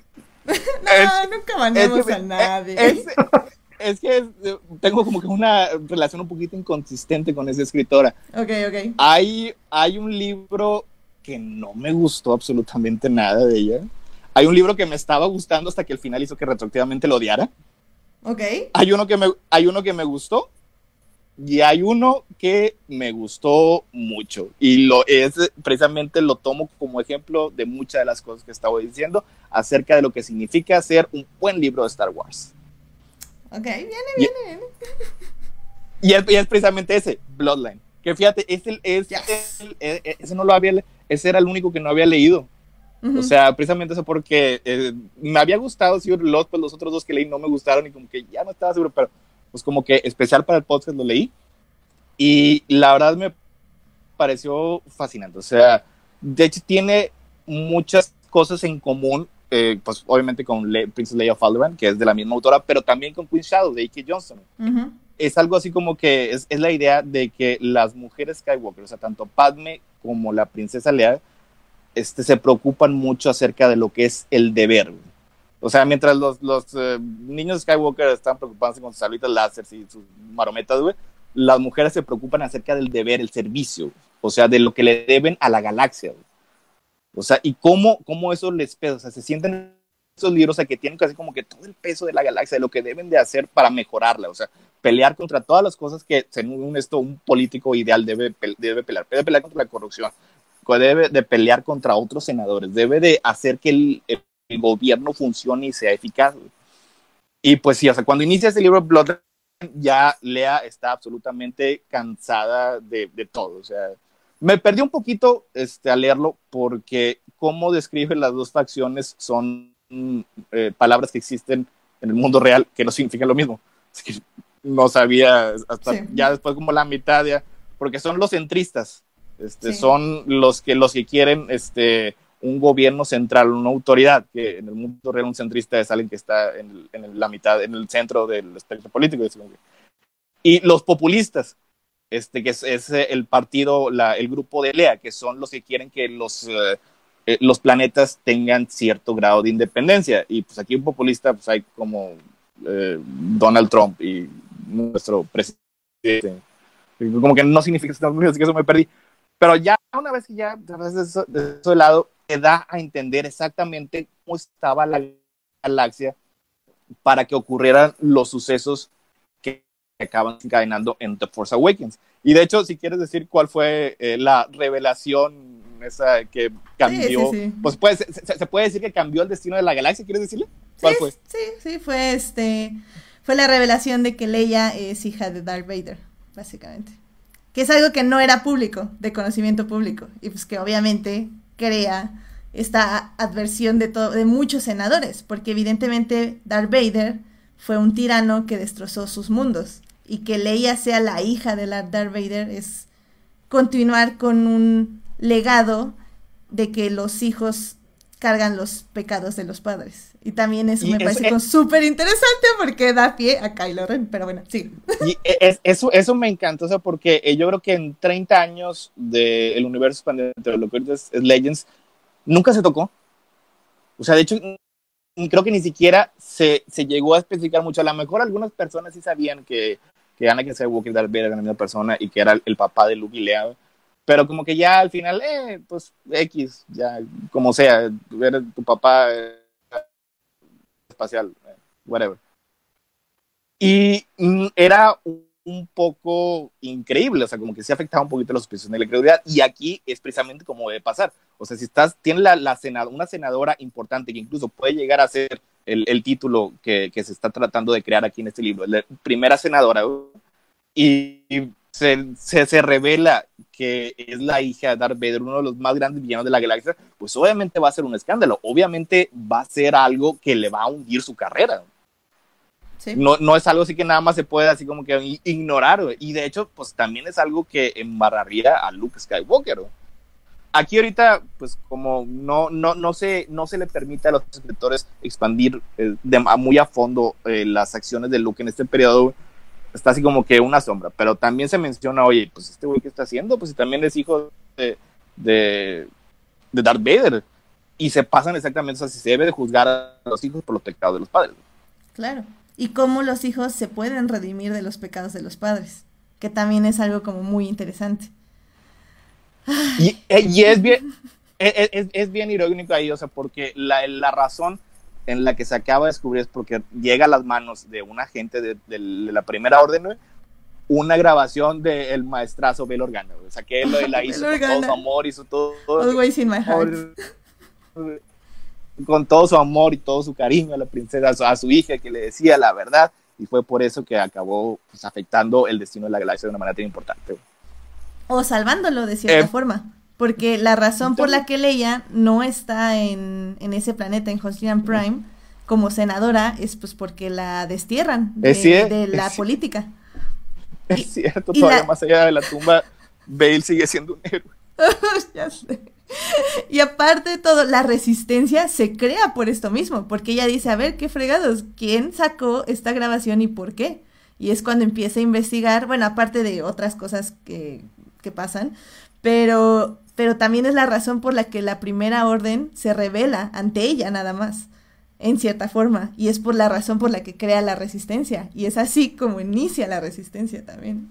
O sea, no ca cap captura lo que es eh, la personalidad, el carácter de la princesa Leia, o sea, tanto en su fortaleza en, en su actitud de deber y de servicio, güey, y ese, esa así como que increíble capacidad de meterse en problemas, güey. Es una de las partes que más me Sí. gustó este, del libro, o sea, porque la- y literalmente o sea, va a investigar sin ningún tipo de apoyo, sin ningún tipo de plan de escape, ahí nada más va y a ver qué pasa, que la fuerza le acompañe, güey. Sí, O sea, literalmente. estuvo, estuvo bien genial, o sea, adoré ese libro. Y, Y aparte, pues también, o sea, y le da un, la- la- un la- tercer la- título, ¿no? Le da, no solo es princesa y general, también es The Hot Slayer.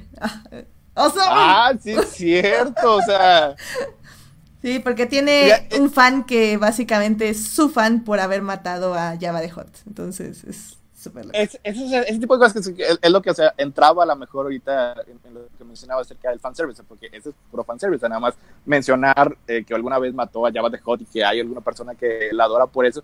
Y de hecho, el otro personaje, este, mm, ¿cómo Castelfo. se llamaba? El Ca- Castelfo. Castelfo, Sí, este, ujú. las, ve las veces, este, bueno, yo le digo Tom Hiddleston porque según eso, la Grey estaba pensando en él. Yo también estaba pensando. Oh my god, no, yo no lo pensé así. Necesito volver a leer el libro con ese pensamiento. Bueno, este, tiene, tiene, un, de- tiene un debate este, eh, eh, con la prensa Lea en el que dicen ciertos de los argumentos que se dicen entre los fans, como por ejemplo, que al momento de destruir la estrella de la muerte, pues básicamente fue un ataque terrorista en el que ostensiblemente murieron inocentes. Sí. Que es algo que vemos en O sea, Los está- Stars, en su otro libro también. Cómo vivían ahí en la Estrella de la Muerte y todos los que murieron ahí en la Estrella de la Muerte, que también me parece muy interesante. Ah, Lost Stars. Ok. Oh Dios, oh Dios, no, no quiero, ya, ya tengo miedo de tocar Los Stars. Me encanta ese libro. Pero bueno, ¿qué otro punto ibas a decir de, de Bloodline? De Bloodlines, pues yo creo que nada más era así, o sea que es, es, de los que más me ha gustado hasta ahorita, o sea, precisamente por eso. Y ya con eso está bien, le perdono un poquito a Clara Grey y voy a leer su siguiente libro. Ya. Pero a ver, ya nada más de curiosidad rápido, ¿cuál, ¿cuál fue el que no te gustó de Claudia Gray? El que realmente no me gustó nada fue el último Master and Apprentice. ¿No te gustó más Ahí de Y, me, me, me perdió, o sea, porque lo estaba esperando con muchas ansias, o sea, de, de, de los tres periodos de Star Wars, o sea, que es así, este, el, la República, las Guerras Clónicas antes de la caída, el Imperio y ahorita la Resistencia, el, el que más me interesa es eh, precisamente la, la República, o sea, porque yo creo que George Lucas creó personajes fascinantes, o sea, con muy buenos actores que a lo mejor no pudo aprovechar muy bien en las precuelas, pero que se sirve mucho para explotarlos en ese tipo de, de materiales. Así que, oye, me estaban diciendo que un, un libro con el maestro Qui-Gon Jinn y el Padawan Obi-Wan Kenobi, yo lo estaba esperando, pero nada más lo estaba leyendo y yo, no, no, no, no, ¿por, ¿por qué? O sea, ¿no era lo que esperabas de hab- que hablara así de ellos o que ellos fueran así o en qué aspecto? No, no, no me gustó la manera en la que retrató a, a Qui-Gon Jinn y a Obi-Wan Kenobi. O sea, Qui-Gon Jinn lo pone como un maestro bien opaco y bien obtuso que hace las cosas nada más porque sí. No, claro que no. Sí, y, sí. y, y este yo, Obi-Wan Kenobi, ahí ese sí que dice, me sorprendió, o sea, porque lo, lo mostró tanto como un impulsivo desobediente como un lameboto de tu estado. Pero esa es la mejor parte. Se le ve 100% Iwan McGregor y 100% Liam Neeson, que me encantó todo. Todos sus diálogos quedan perfectos a los dos. No, a mí, a mí sí me gustó mucho Master en Aprendiz. Creo que fue como, como ver como esta parte de desarrollo de dos personajes que todavía no eran las personas que conocimos, pero que iban hacia allá, que estaban aprendiendo a ser esas personas. Entonces, a mí sí me gustó. Es que ahí también o- la otra objeción que le tengo es que eh, pasó algo similar a, a Attack of the Clones. O Mm. sea, eh, según esto, Sí. el propósito de esa película era que nos tenía que mostrar por qué Anakin y Skywalker, Anakin Skywalker y Obi-Wan Kenobi eran estos amigos casi hermanos que se amaban y que darían la vida uno por el otro. Y lo que nos mostró esta película eran dos tipos que apenas se soportaban. Claro. Y es más o menos lo mismo, lo mismo que es en, en Master Apprentice. O sea, se supone que al final si hay algún poco de catarse en el que ya sí acepta que va a ser este su, su pupilo y más o menos, pero no me parece que me haya mostrado cómo se llegó a esa relación tan estrecha. Además de que supone que son investigadores, esa trama yo la vi venir desde el inicio. Es, es- es- estaban ahí, o sea, ya, ya sabían lo que, lo que estaba pasando y no podían darle el salto lógico de uno a otro y unir los cabos. Yo, Es que, es que los, los nublaba los sentimientos. Eso es lo que no sabías tú. Lo que, no ver. Ah, no sé, a mí, a mí sí me gustó mucho. Creo que no es su mejor libro, creo que de todos sus libros tal vez es el que menos me ha gustado, pero aún así creo que es un gran libro, o sea, ya, ya lo tengo en mi carrito de Amazon en este momento, de hecho, porque está como en Es- 200 pesos. eh, eso- eh, eso- ese libro me, me llevó a la continuidad anterior. Este, y hay una serie, creo que se llama Jedi, Jedi Apprentice, de, son como 16 libros en el que va mostrando exactamente, o sea, de hecho, cómo eh, a- acepta Qui-Gon Jinn eh, a, Obi-Wan como su padawan, que la verdad se me hizo mejor. ok, de Legends. Como Ok. ujú. de Legend, sí. Ujú. O sea, ¿Sabes? Entonces, digo, ya esto queda para otra ocasión, pero escucha el audiolibro de Jedi, Dooku Jedi Lost. A ver ahí qué te parece, porque tratan muchísimo más el asunto de los Padawans y de cómo se forman y cómo los escogen los, los maestros y así.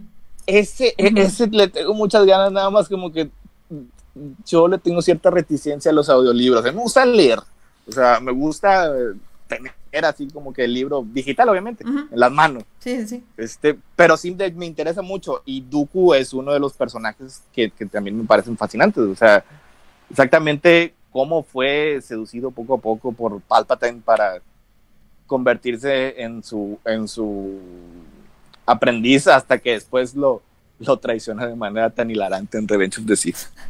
Ah, bueno, y ya nada más, justo antes de cerrar, me gustaría tratar ese libro, pero nada más quiero decir rápido que he oído de muchos, este, personas que hablan de Star Wars y así, que los audiolibros de Star Wars son muy buenos, o sea, que tienen muy buena producción. En el caso, por ejemplo, de Dooku Jedi Lost, tienen las voces de la, de la serie de Clone Wars, excepto Dooku, creo que es el que menos atinado es, porque no se parece nada la voz a Christopher Lee. Em, pero bueno, todo lo demás está increíble, hasta son binaurales y todo. O sea, la verdad, muchos dicen que los audiolibros valen mucho, mucho la pena. Y Jedi Lost, pues fue hecho para hacer audiolibro, así que está interesante en ese aspecto. Y bueno, ya casi nada más para cerrar, me gustaría hablar justo de ese libro. Eh, para mí, Tu favorito. para mí es mi favorito. y es que hablamos aquí de una novelización.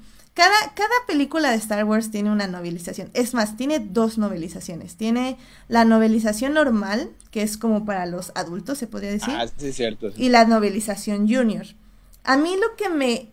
No me encantan las novelizaciones junior porque obviamente no son para mí, eh, pero hay novelizaciones que las hacen como hasta divertidas, como hay una que me gusta mucho que es la del episodio 6, que te entrena como Jedi. Entonces te da hasta como tips de cómo meditar y cómo empezar a mover cosas y así. O sea, son, son padres porque son tips de cómo manejar el enojo, cómo eh, controlar tu respiración, Ese- cómo ese mejorar que tu se llama equilibrio.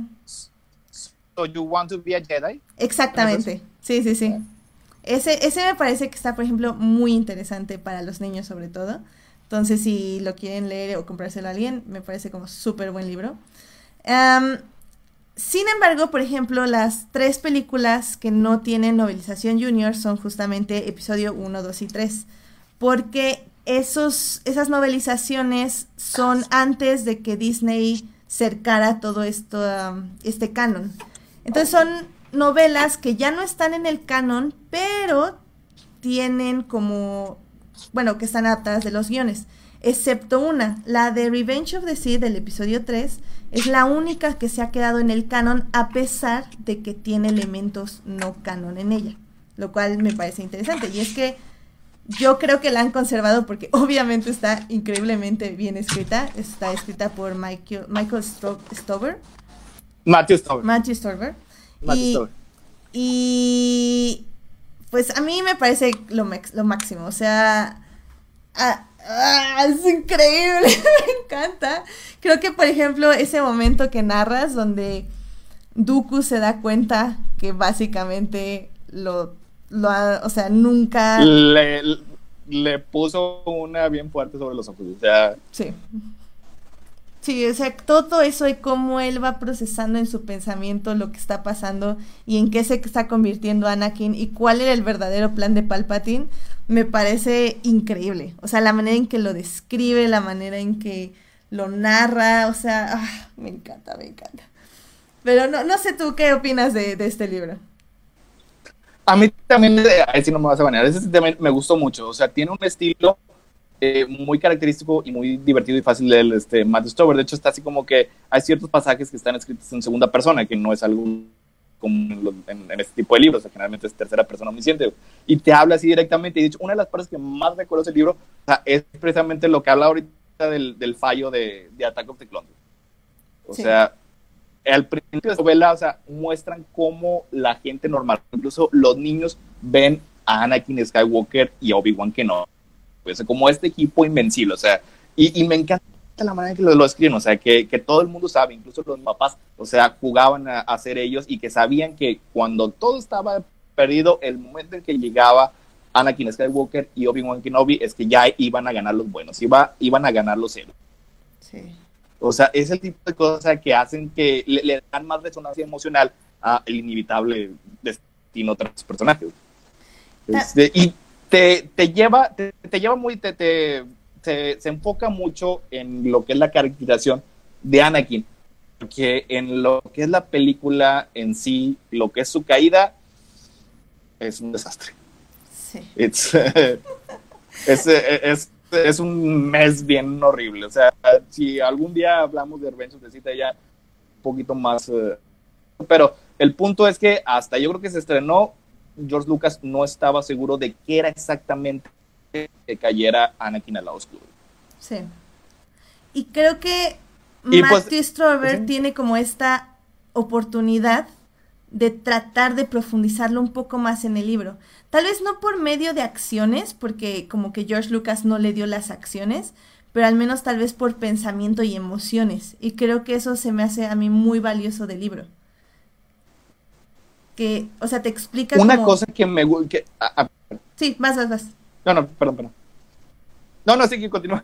Perdón, te interrumpí. Es que me emocioné. Así, No, no, eh, básicamente es eso, o sea, como, eh, por ejemplo, sabemos que en el momento que Palpatine le, le da, le, le dice que él es Darth Sidious y todo eso, o sea, nuestro pobre bebé no ha comido en días, no ha dormido en días, básicamente ha estado con insomnio tratando de ver cómo salvar a Padme, o sea, te da como estos pequeños detalles que te da, bueno, que te hace entender el estado emocional y físico de tu personaje, cosa que en la película pues no te daba tiempo de explicar y no te daba tiempo de mostrar, lo cual a mí también ahí me parece como muy vali- valioso. Y sobre todo me parece aún más valioso todos los planes que tenía George Lucas para Padme, porque lamentablemente en las películas pues nada más se ve como la monita que sí, pues ahí vive cerca del Senado, Ay. pero nada más se la pasa llorando en su departamento.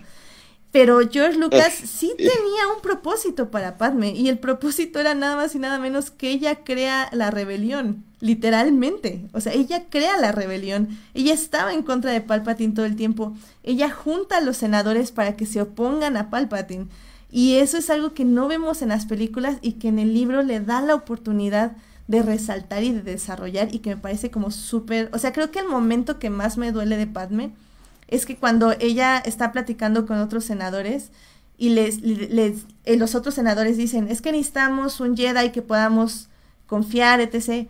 Y ella internamente piensa, ¿por qué pensé primero en Obi-Wan? ¿Por qué no estoy confiando en Anakin? Y dice, Anakin, mi amor, perdóname, porque te estoy traicionando. Bueno, no dice traicionando, pero dice, nada, más dice, Anakin, perdóname. Y tú así como, no manches, bebé, te abrazo, ¿por qué? Sí, súper triste. Este, eh, eso, eso es un momento muy importante, precisamente para Padme y que pues no sé por qué lo cortó Lucas de, de Revenge of the Sith. La, la escena está, está disponible de cómo nace la rebelión, este, que trae, este, está la conversación que tiene Padme con Mon Mothma, con, con el maestro Bail Organa, y cómo están ahí, este, pues, básicamente conspirando para crear la rebelión. Está, está bonita esa escena, o sea, de ahí, de ahí, de ahí pueden, pueden checarla. No estuvo en la versión final de, de Revenge of the Sith, pero pues de perdido está en las escenas eliminadas.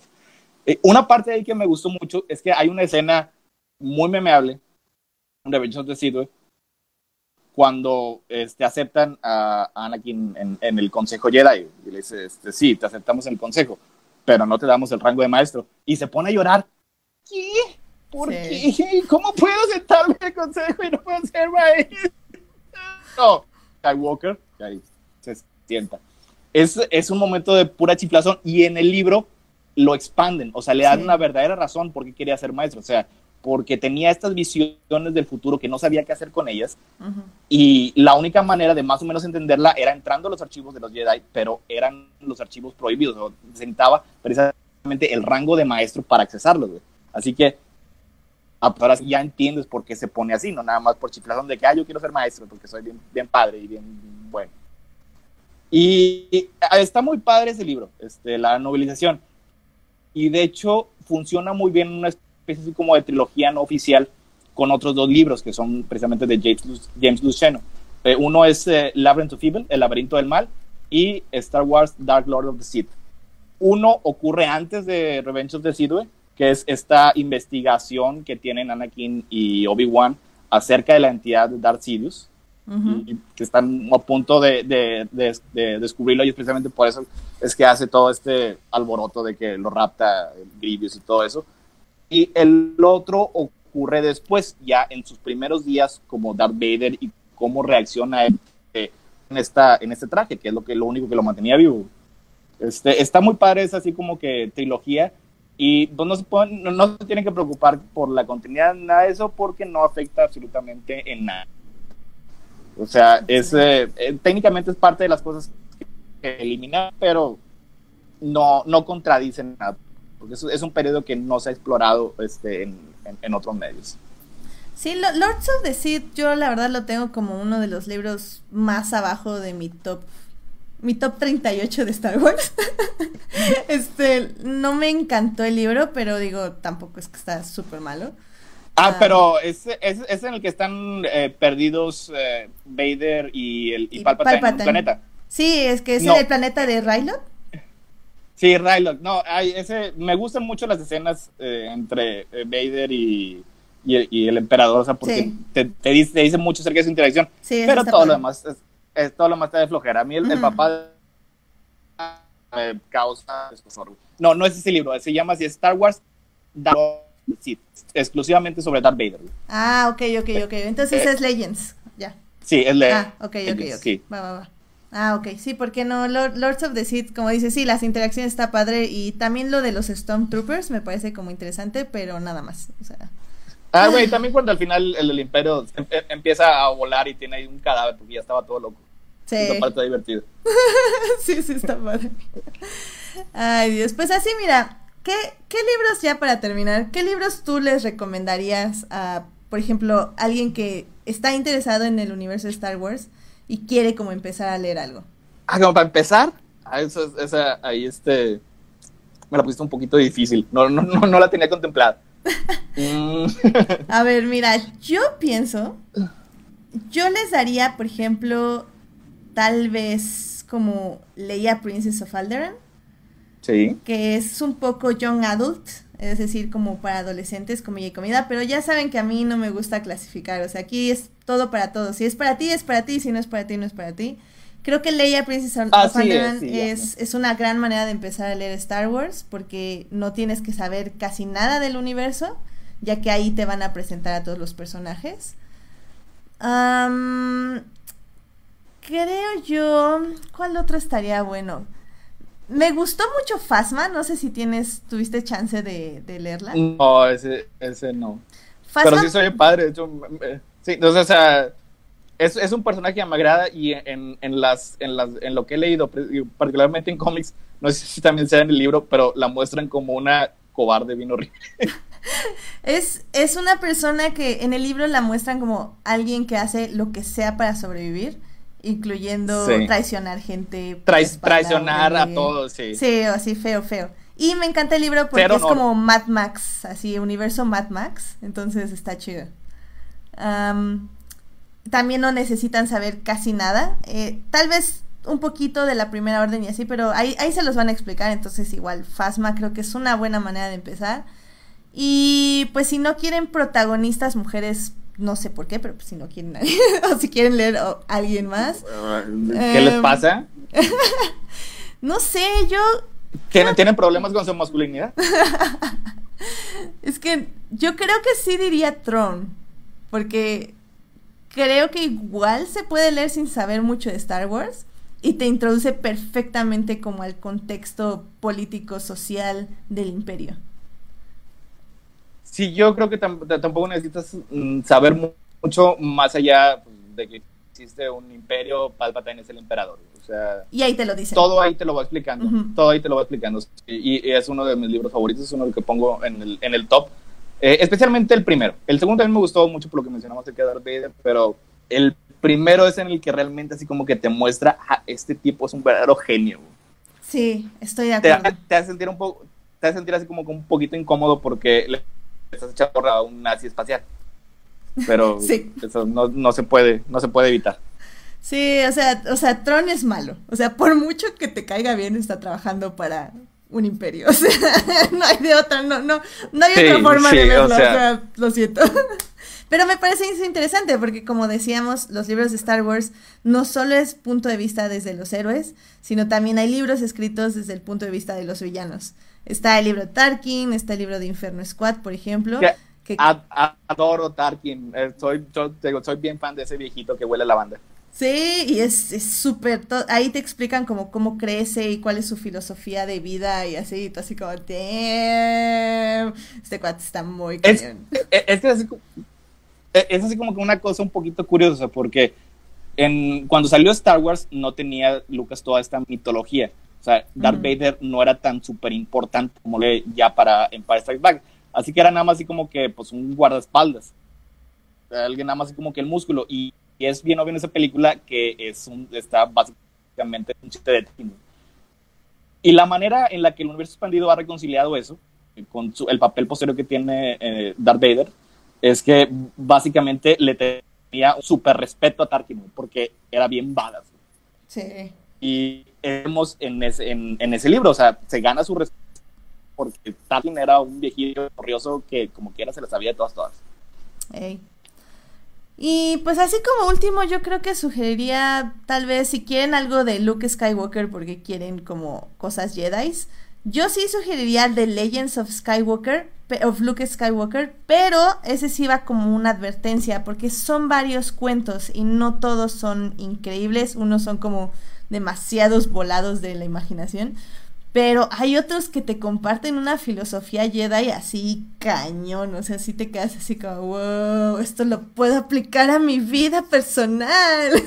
Entonces, creo que vale la pena. Eh, Sí tienen que aguantar ciertos cuentos, pero hay otros que están muy, muy buenos. Yo, la verdad, amo ese libro. O sea, lo leí, mm, no sé ni siquiera por qué, no sé me llamó la atención, pero me dejó fascinado. O sea, precisamente, o sea, porque son, son seis cuentos desde distintos puntos de vista y todos te dan una faceta distinta de Luke Skywalker.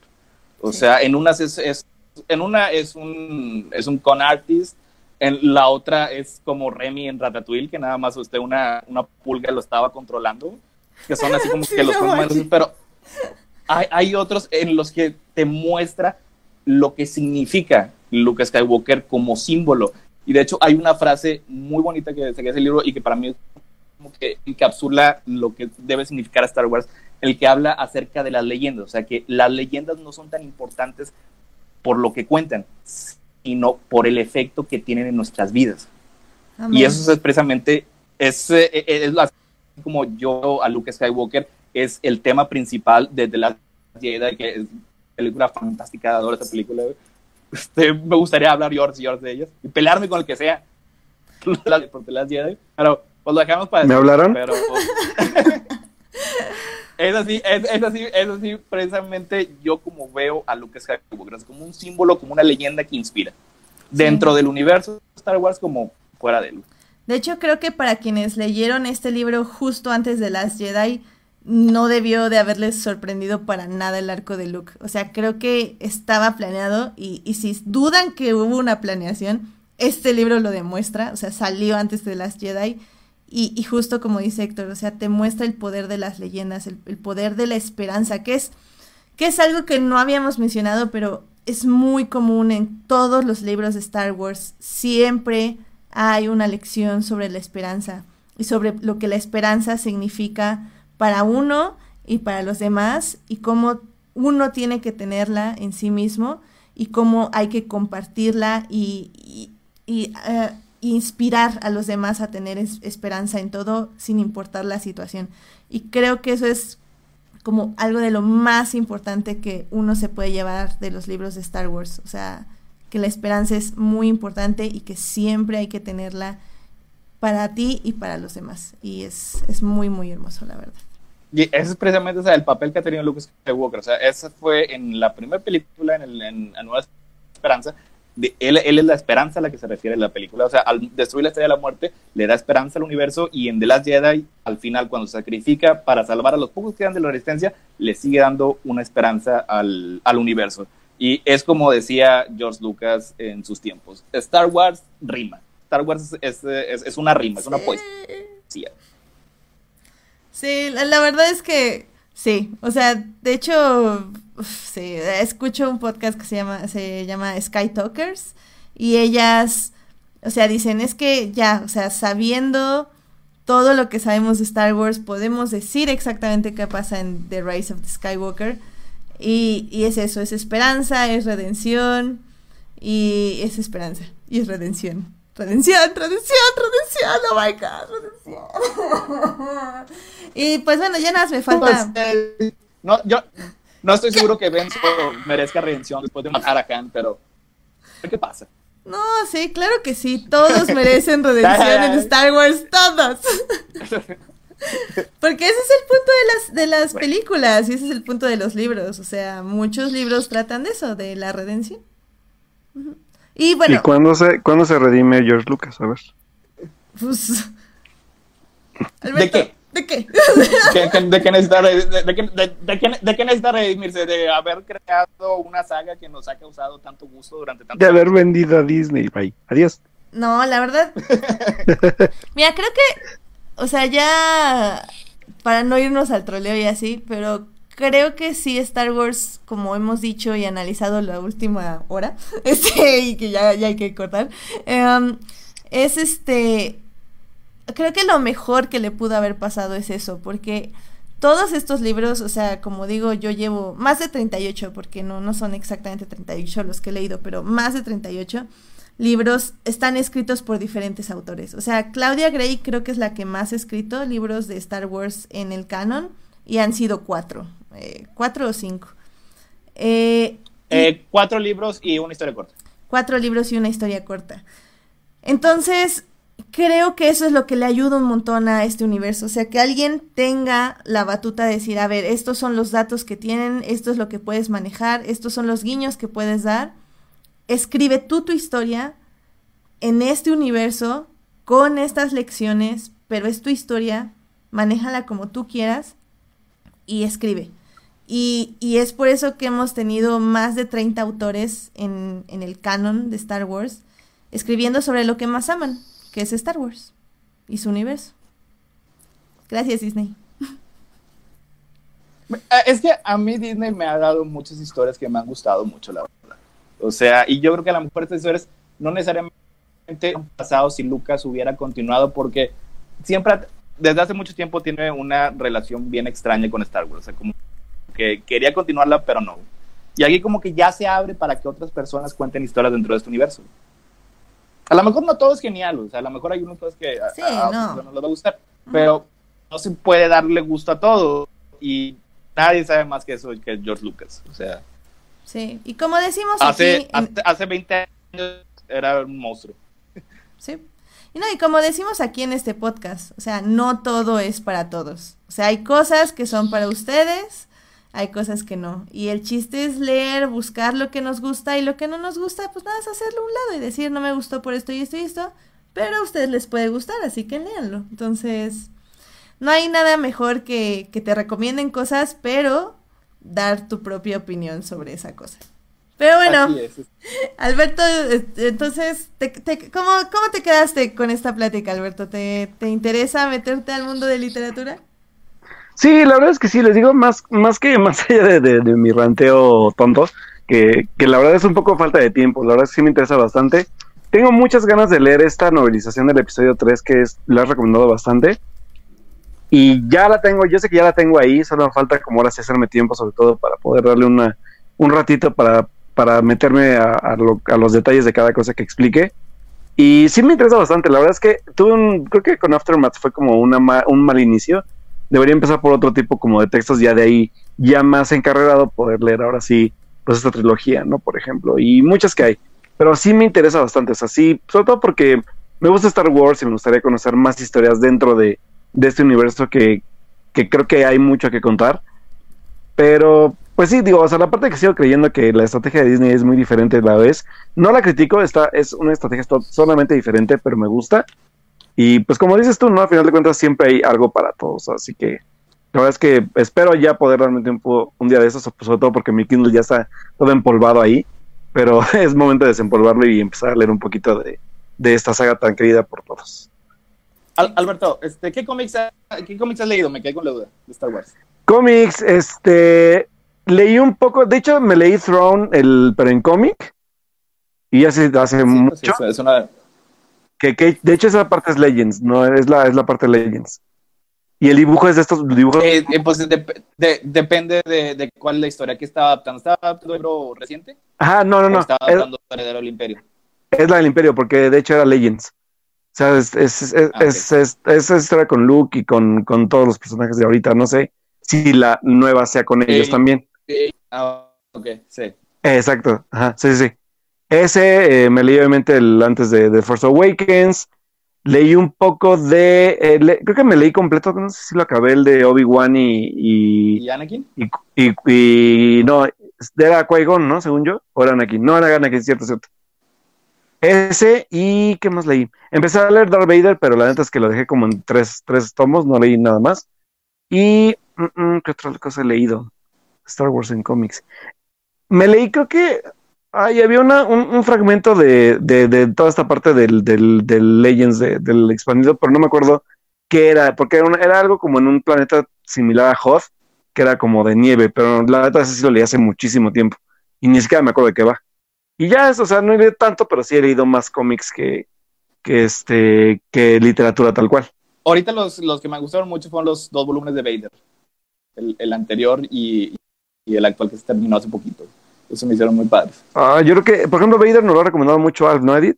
Sí, sí, sí. De hecho, yo estoy esperando un poco a que se junten los números para poder ya leerlo. Pero sí es muy bueno. Yo, yo leí la parte de Afra y es creo que la que más recomienda también Alf, porque Ah, Afra, sí, de- somos súper fans de Afra. Af- Afra, Afra es maravilloso. O Ah, sea, Afra es es, es un personaje único en el canon de Star Wars. Yo creo que no había. Y de hecho es un personaje muy distinto a lo que uno está acostumbrado. O sea, es completamente a- amoral y completamente adorable. Sí. Vaya, vaya. Sí, no, es, es una personajaza, es increíble. Este, nada Y más pues ya, antes de, terminar, si, si puedo recomendar un par de libros que, que me. Venga. faltó mencionar. Venga. Este, uno que me gusta también es, es- es Legends, su continuidad no, no, eh, no contradice muchas cosas, tiene algunas cosas medio curiosas, pero me gusta mucho es Dark Place de James Luceno, es uno de los últimos de Legends que se publicó y aquí le dan toda un recorrido a la carrera de Palpatine, o sea, desde que era joven hasta que se convirtió en Canciller Supremo, este, es bajo el punto de vista de su maestro, Dark Plagueis, el, el sabio, este, pero el protagonista básicamente es, es Palpatine. O sea, él desde un inicio estuvo manipulando a su maestro y manipuló muchos eventos de la galaxia para se en, el, en, la posición de declararse emperador. O sea, eso es, eso es como que meterse bien de lleno a la antología de Star Wars y de todo el trasfondo que tuvieron antes de llegar a las precuelas. Así todo eso de la Federación de Comercio, del Senado y la intriga política, incluso la creación de, del ejército de clones, todo se muestra ahí. O sea, ese es un libro muy padre y para que, para que lo chequen. Va. Y otro, este sí es, es de eh, la, la nueva realidad, es A Certain Point of View. Es una celebración de los 40 años del, de, de Star Wars, en el que 40 escritores dan 40 historias cortas. No todas son geniales, pero hay, algún, hay algunas que este, me parecieron muy buenas. Hay una muy bonita en la que el fantasma de Obi-Wan se le aparece a Yoda en, en Dagobah, justo después de morir, y que le dice que tiene que entrenar a la Nueva Esperanza. Y Yoda muy feliz, ah, sí, mándeme, porque estoy seguro que la princesa este, va a tener la fuerza. Y le dice, no, no la princesa, no, a su hermano, a Luke. Como que dice, no, ese muchacho es muy impulsivo, es como su papá. no, yo quiero a la princesa. Me- mejor, mejor, mejor, mejor quiero entrenar a Lea. Y le dice, pues no.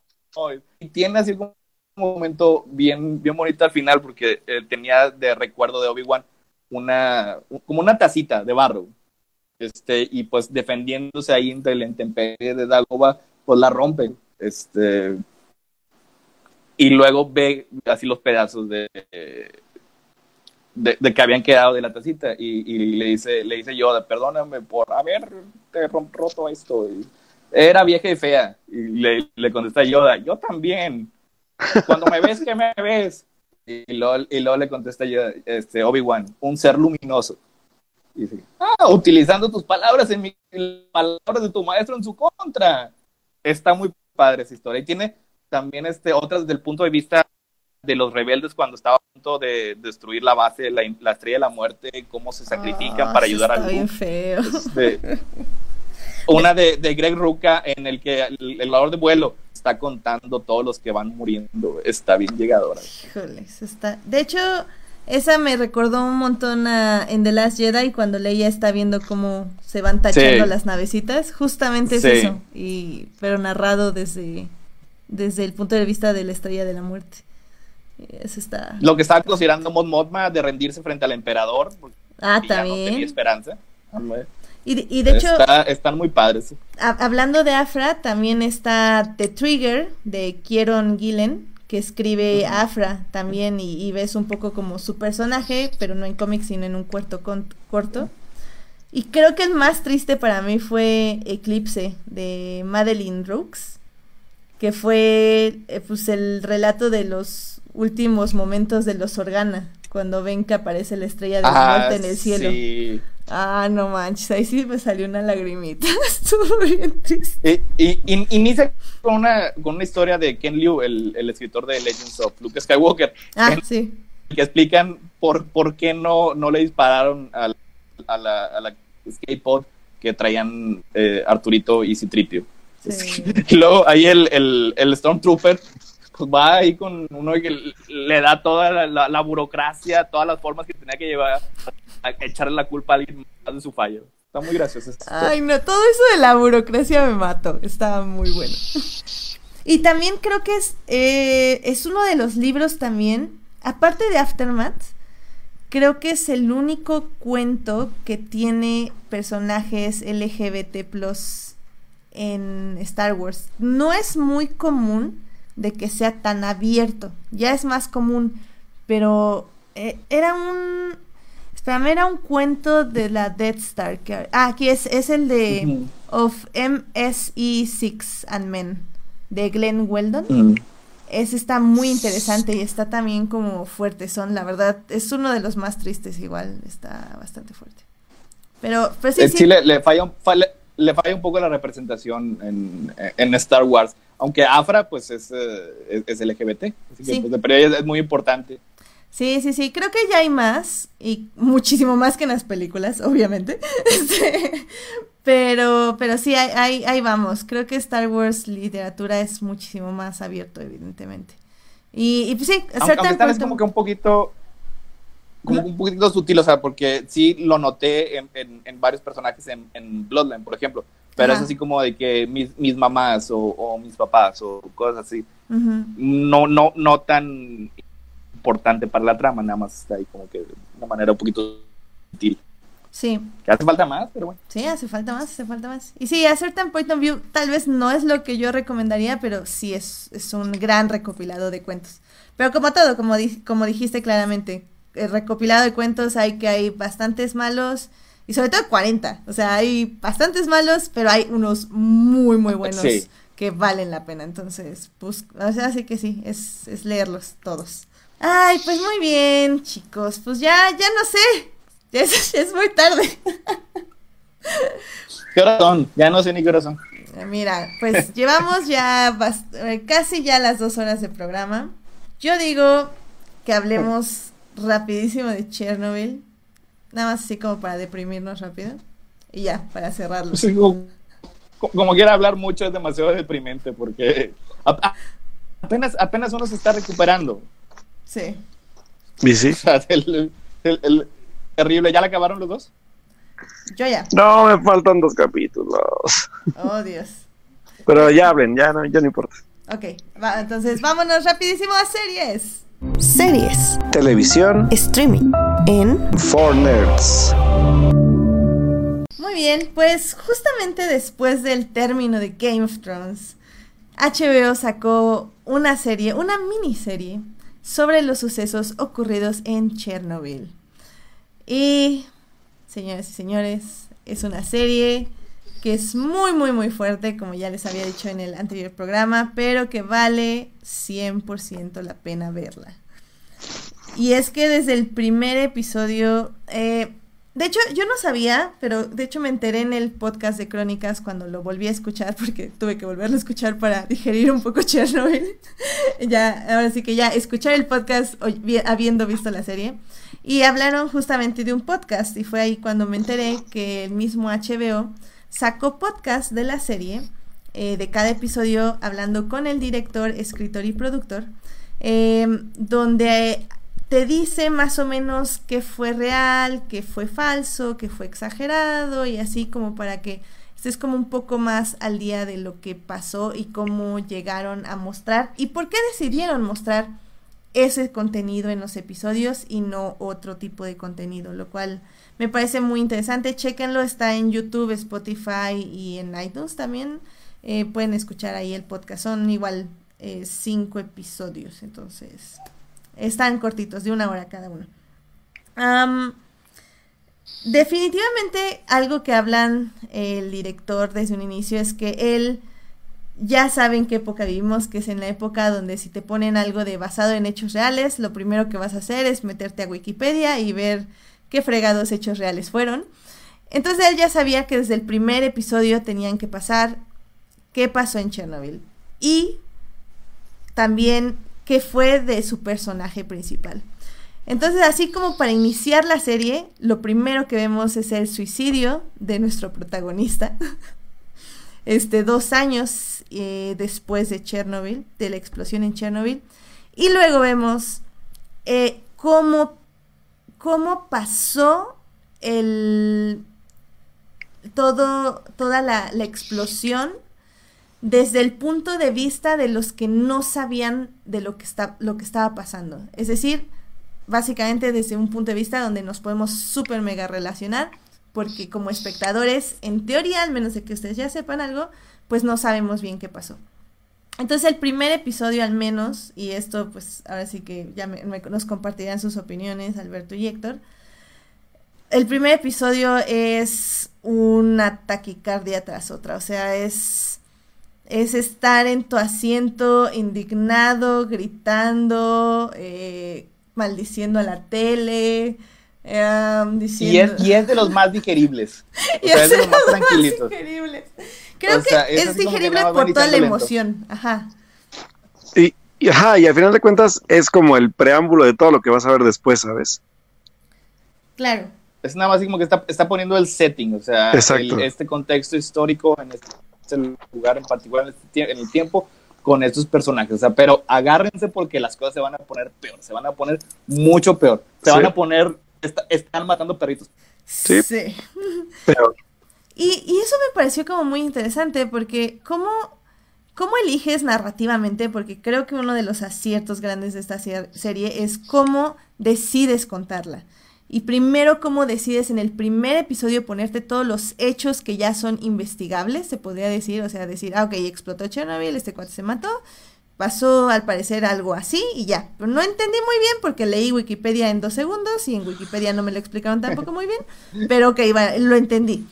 Entonces los siguientes cuatro episodios es como te desglosan, cómo fueron averiguando lo que realmente pasó y todas las consecuencias que eso trajo y las consecuencias que tuvieron que lidiar y ir solucionando momento a momento.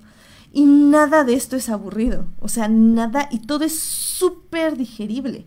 O sea, es, es muy, es, o sea, cualquier persona, creo yo, si ponen la debida atención, evidentemente, pueden entenderlo perfectamente bien. Y eso a mí es lo que me, me pareció como más interesante, o bueno, como narrativamente hablando al menos, o estructuralmente tal vez. El- O sea, es, es una destreza narrativa porque hay algunos momentos en el que el, el show se tiene que detener completamente para, dar, para darte toneladas de exposición. O sea, exposición compleja y confusa.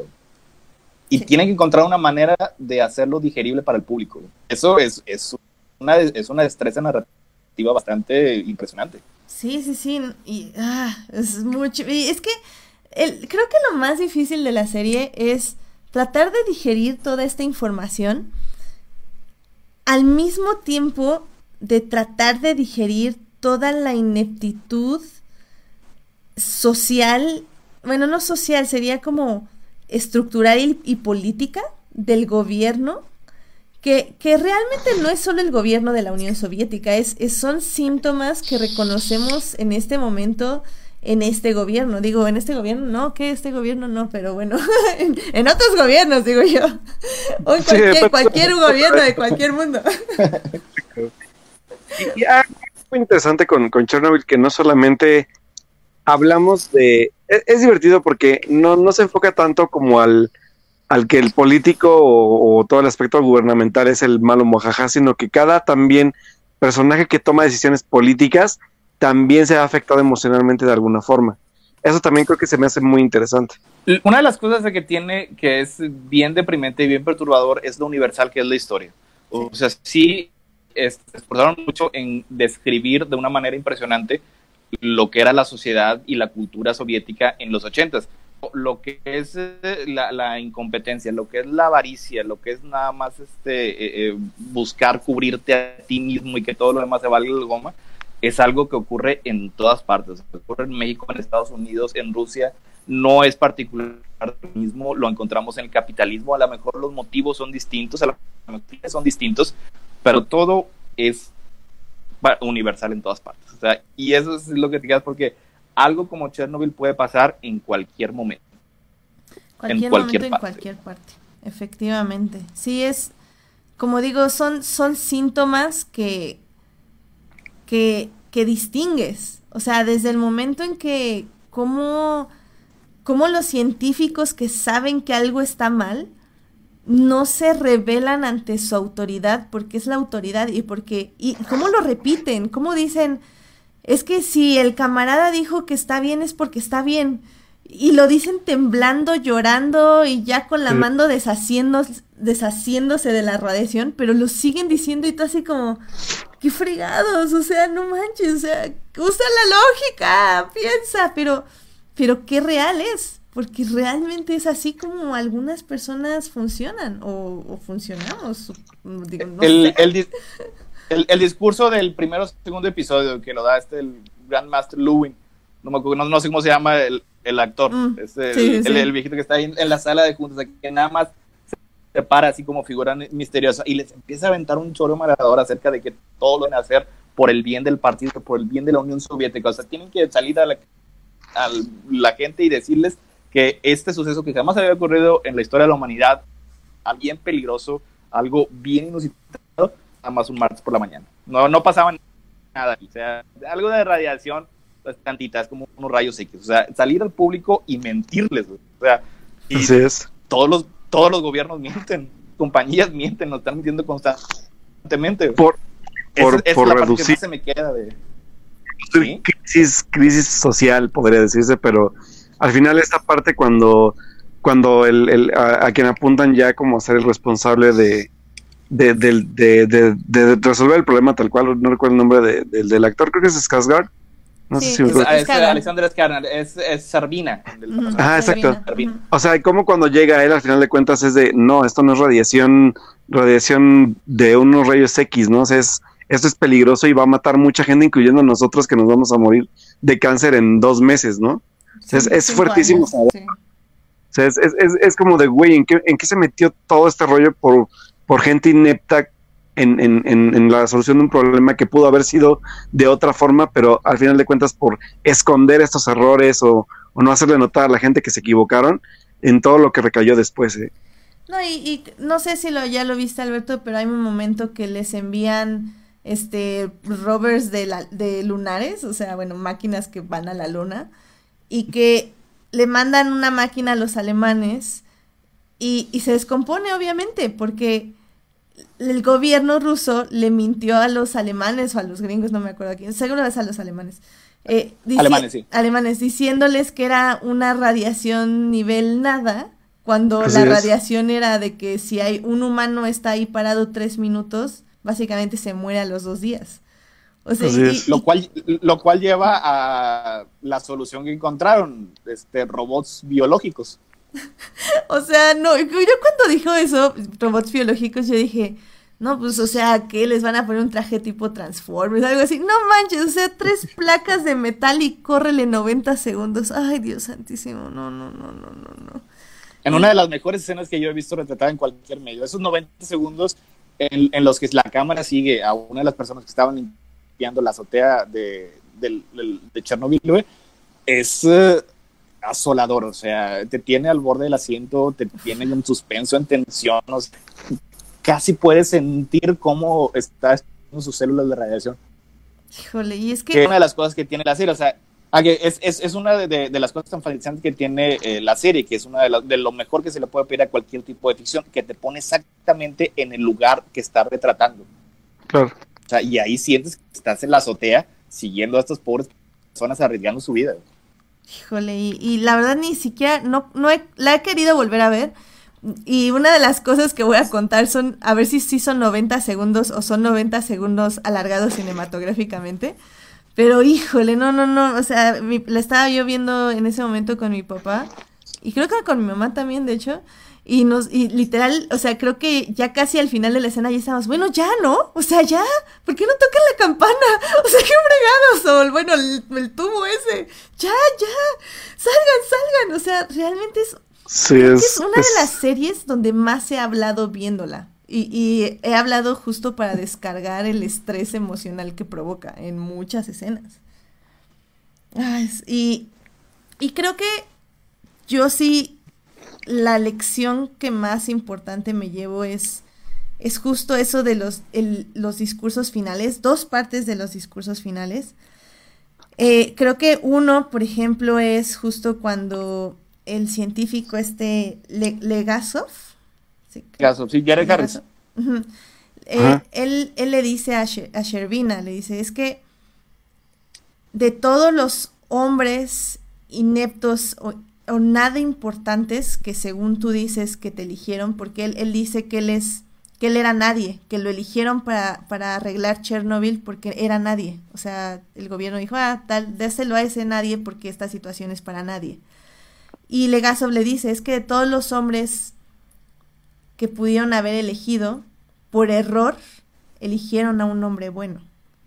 Y esa es la diferencia, que ese error nos salvó de cierta forma a todos y, y salvó este, o sea, hizo que esto fuera posible de arreglar, o bueno, de arreglar lo mejor que se pudiera.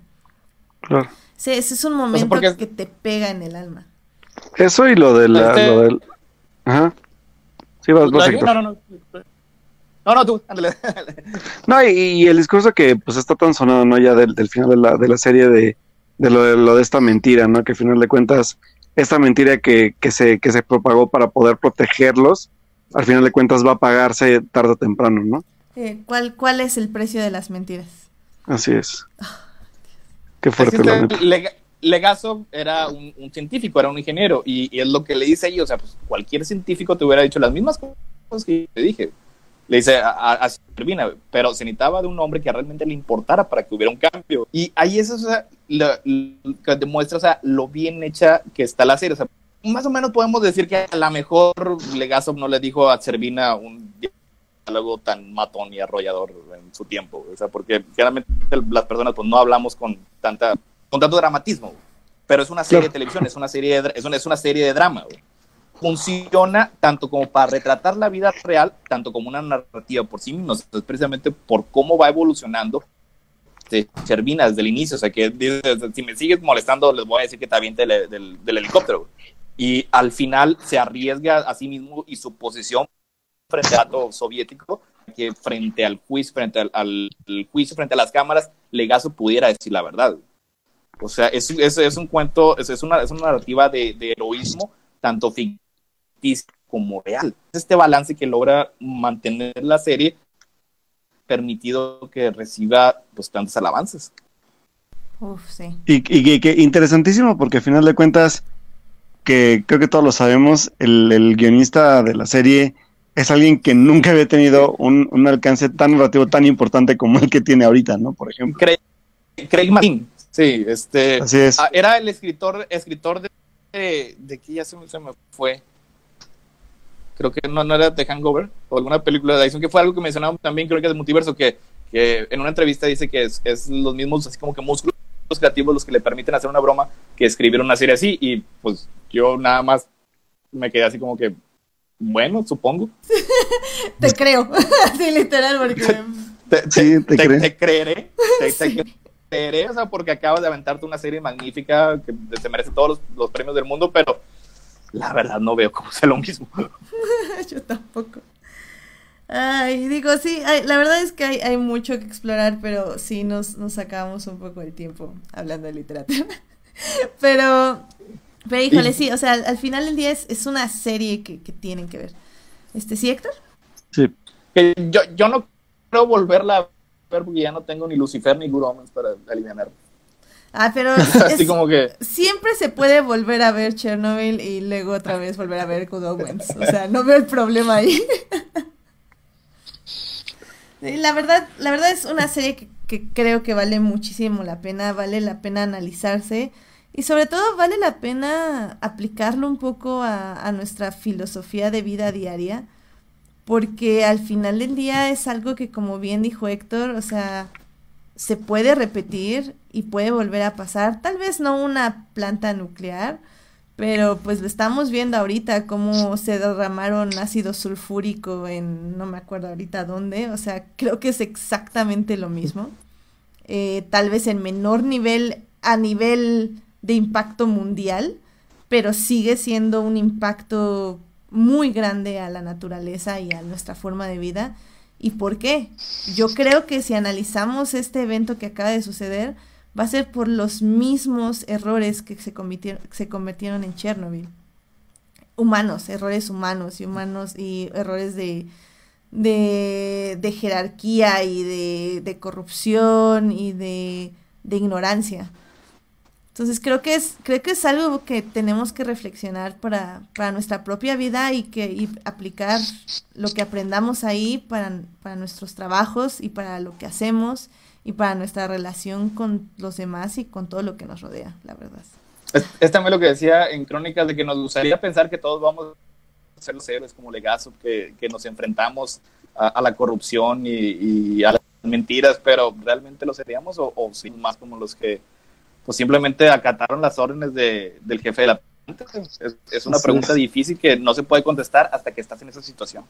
Así es. Claro. Y más cuando tienes un chingo de vidas en juego, ¿sabes? Sí, o sea, No, y, y- y creo que la mejor manera de prepararnos para responder a una situación así es justamente ver estas series, saber las consecuencias, leer los libros que leemos, ver cosas que tengan este tipo de crisis, porque creo que a veces no nos, o sea, muchas veces creo que cuando digo, ay, leo libros de Star Wars, o ah, vemos Good Omens, o no sé, o sea, como que mucha gente piensa que estás viendo cosas que no te sirven para la vida, o cosas que no tienen mensajes importantes, o que son cosas palomeras. Y, y ok, podríamos decir que sí, pero al final del día creo que también nos dan las armas para reaccionar y para ser empáticos y para entender el mundo a nuestro alrededor y saber que a veces que la cobardía no es por malicia, sino a veces es por miedo. Entonces tal vez hay que, hay que intentar entenderlo desde ahí o cómo ayudar a nuestro prójimo desde, desde, diversos puntos de vista, que bueno, al final del día es lo que hace la literatura y es lo que hace el cine, que nos dan un entendimiento mayor de nuestro mundo y de cómo funciona. Y creo que esta serie es una serie fuerte, pero que el mensaje queda claro y depende de nosotros cómo queramos quedárnoslo o olvidarlo. Entonces.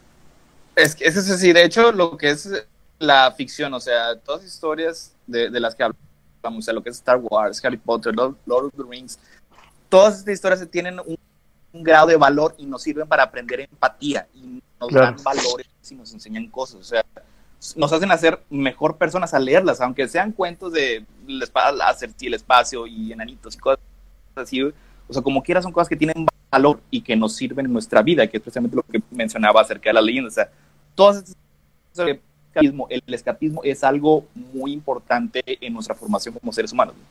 O sea, sí nos ayuda a entender otras personas, nos ayuda a entender otros puntos de vista. O sea, todo esto nos enriquece y nos hace ser mejores personas. Excepto las películas de Zack Snyder y de Batman y Superman, esas no las de. Por favor. Es, es, esas, no te, esas no te sirven para nada. Oh, Dios. Más que a, a, ver si no, este, este, ahorita llamaste a Melvin. Va a aparecer en el chat. Seguramente en el especial. Tenía de... que aventarme mis, mis greatest hits. O sea, tenía Sí. que aventar. Y seguramente en el, en el programa número 100 a Melvin no le va a gustar eso, pero ya veremos. Ay, pues bueno, pues yo creo que con esto podemos empezar a hablar de Mother. Ah, es cierto. Ay, oye, la- una de las mejores películas de 2017. De hecho, yo salí bien satisfecho del cine y había sido mi favorita del año hasta que obviamente salió The Last Jedi y que me todo lo que como fan de Luke Skywalker había esperado ver toda mi vida. Amén, amén. ¿Tú qué opinas, Alberto? ¿Sí fue tu mejor película? No es cierto, Alberto, no es cierto. Ya nos vamos. Pero sí, una gran película. Pero, no- pero sí es cierto. Pero sí es cierto que sí me gustó mucho. Sí. No, De hecho, en, el- en- en- en- respeto. en Crónicas, en Crónicas creo que a mí fue el único que me gustó. Todos los demás lo odiaron. Sí, yo, Yay. yo, yo, def- yo Creo defiendo el trabajo de, de Aronofsky. Incluso las que a nadie le gustan, como también Noé, también me gustó mucho. Ah, no, Noé, por ejemplo, a mí no me gustó y cuando la describiste en crónica sí me quedé así como, qué fregados, tengo que volver a verla o qué. no, y yo no la volvería a ver, eh, la neta. Cagadamente, bíblica. Ah, En su forma bíblica, a mí Aronofsky nomás no. A mí sí. Y en A su mí- forma a mí es lo que me gusta, me gusta cómo, y psicológica me gusta mucho. a, a mí me gusta cómo explora estos temas relojo- re- eh, religiosos desde un punto de vista que es, no sé si describirlo algo así como que judaísmo agnóstico. No es precisamente Sí. lo que estamos acostumbrados del catolicismo y del cristianismo, porque es de, de ascendencia, es de descendencia judía. Pero tiene, tiene unos puntos muy interesantes que lo retrata de una manera que no estamos acostumbrados. Ujú. Y, y pues Mm. Mother, Mother esa es nada más, este, funciona nada más a, a nivel subtextual y metatextual. Y, y, y sí, así como que si te dejas llevar por ella, pues te acaba de gustar. Pero muchas personas la odian. Es una de las, más, de las películas más divisivas que he visto, yo creo. Que Claro. siempre yo soy el que la defiendo a capa y espada. Sí, yo también. Sí, a mí sí me gusta mucho. Sí, de- estoy esperando el, la versión Criterion para comprarla. Wow, ¿cómo malgastar tu dinero en Que no, Alberto, es una gran obra de arte. Así Claro. como The Last Es, Jedi. es- es la mejor manera de gastar tu dinero. Exactamente. De hecho, yo debería igual tenerla aquí en mi iPad. O sea, la única película que tengo todo el tiempo en mi iPad es The Last Jedi. Porque hay que estarla Wow. revisando y absorbiendo. Porque es, es- es una... Si vieras que no la he vuelto a ver desde esa vez en el cine. ¿No la has Yo- vuelto a y- ver? Wow. Yo no la he vuelto a ver. mi amigo para asegurarme de lo mala que era? No, no la he visto porque su, su maravillosa calidad se quedó impresa en mi corazón desde entonces. Wow. Eventual, eventualmente la voy a volver a ver, porque cada no sé, unos 10 años me viento todas las películas de Star Wars. Pero ahorita, en este momento, te puedo decir exactamente qué pasó en, en esta escena y qué significa y todas las increíbles maravillas que el maestro Ryan Johnson nos compartió. De hecho, hay una pequeña, este, eh, así como que crossover Ryan Johnson que le dio los nombres, estos los que mencioné, centrista y populista en Bloodline. ¿A Y él, y él le dio la idea, y él le dio eh, la idea a Claudia Gray del atentado de la servilleta. Esos son- esos Wow. fueron dos plot points que contribuyó el maestro cineasta Ryan Johnston. Wow, no sabía eso, qué genial. Sí, yo sé que Ryan Johnson sí estuvo hablando con mucha gente, incluyendo Dave Filoni, que sí estuvo consultándolo para varias cosas en The Last Jedi. Entonces, está muy interesante el, grado de influencia que está haciendo Ryan Johnson en otros autores de Star Wars. Lo cual solo rectifica lo importante que es The Last Jedi para el universo de Star Wars. claro. Es, es, es, es, es, un- es una maravilla esa película. Hay que, hay que volver a hablar de ella. Es más, ahorita no. Obviamente va a haber un programa especial de Star Wars ya llegando a The Race of the Skywalker, donde vamos a ver todas las ramificaciones que nos llevan a esta película. Entonces, y ya habiendo leído más libros, creo que creo que Bloodline es uno de los más importantes que tienen que leer eh, si quieren como entender mejor la nueva trilogía. Entonces, creo que sí. Hay, hay creo que tiene, hay muchos otros que tienen varias cosas, pero creo que Bloodline sintetiza muchísimas otras cosas, muchísimas cosas que los otros nada más tienen como por puntos, y sobre todo en lo que es la política y, y el, y el manejo del universo y la primera orden. Ese o Aftermath, yo son los que recomiendo para entender la nueva trilogía, pero, pero ahí sí cada quien. Porque Aftermath ven que dicen que está complicado, así que yo no sé. En fin. Yo- que, que- que- que no, no juzguen todos los libros de Star Wars por Aftermath. A pesar de que Chuck Wendig eh, como, como persona me, me cae genial y todo, y lo seguiría, y me encanta cómo se peleaba con todos, hasta que lo acaban corriendo de Marvel por eso, pero no soy tan fan de cómo escribe. Sí, yo, yo entiendo que A- a Aftermath es lo mejor máximo. cambio. A lo mejor cambio de opinión si eventualmente leo los otros dos volúmenes que, que me faltan. Sí, la verdad, a mí, a mí me gustó muchísimo Aftermath. El uno me costó mucho trabajo igual que ustedes. El 2 me empezó a agradar ya bastante y el tercero así me voló la cabeza. O sea, para mí ha sido lo mejor. Y aparte contiene a una de las mejores personajes de Star Wars, que es este Rey Sloan. Entonces, soy súper mega fan de ella, así que... Yay. Aftermath. Fire's End. en fin, pues Sí, bueno. de, de- de eso, de ese como, como personaje sí me llamó la atención Ray Sloan. Sí, es, es De muy, hecho, también muy creo que aparece ella en, en uno de los cómics este, de Marvel que, que publicó sobre Kenan, sobre este, Kenan, el último Padawan. En- Sí. En, en Rebels.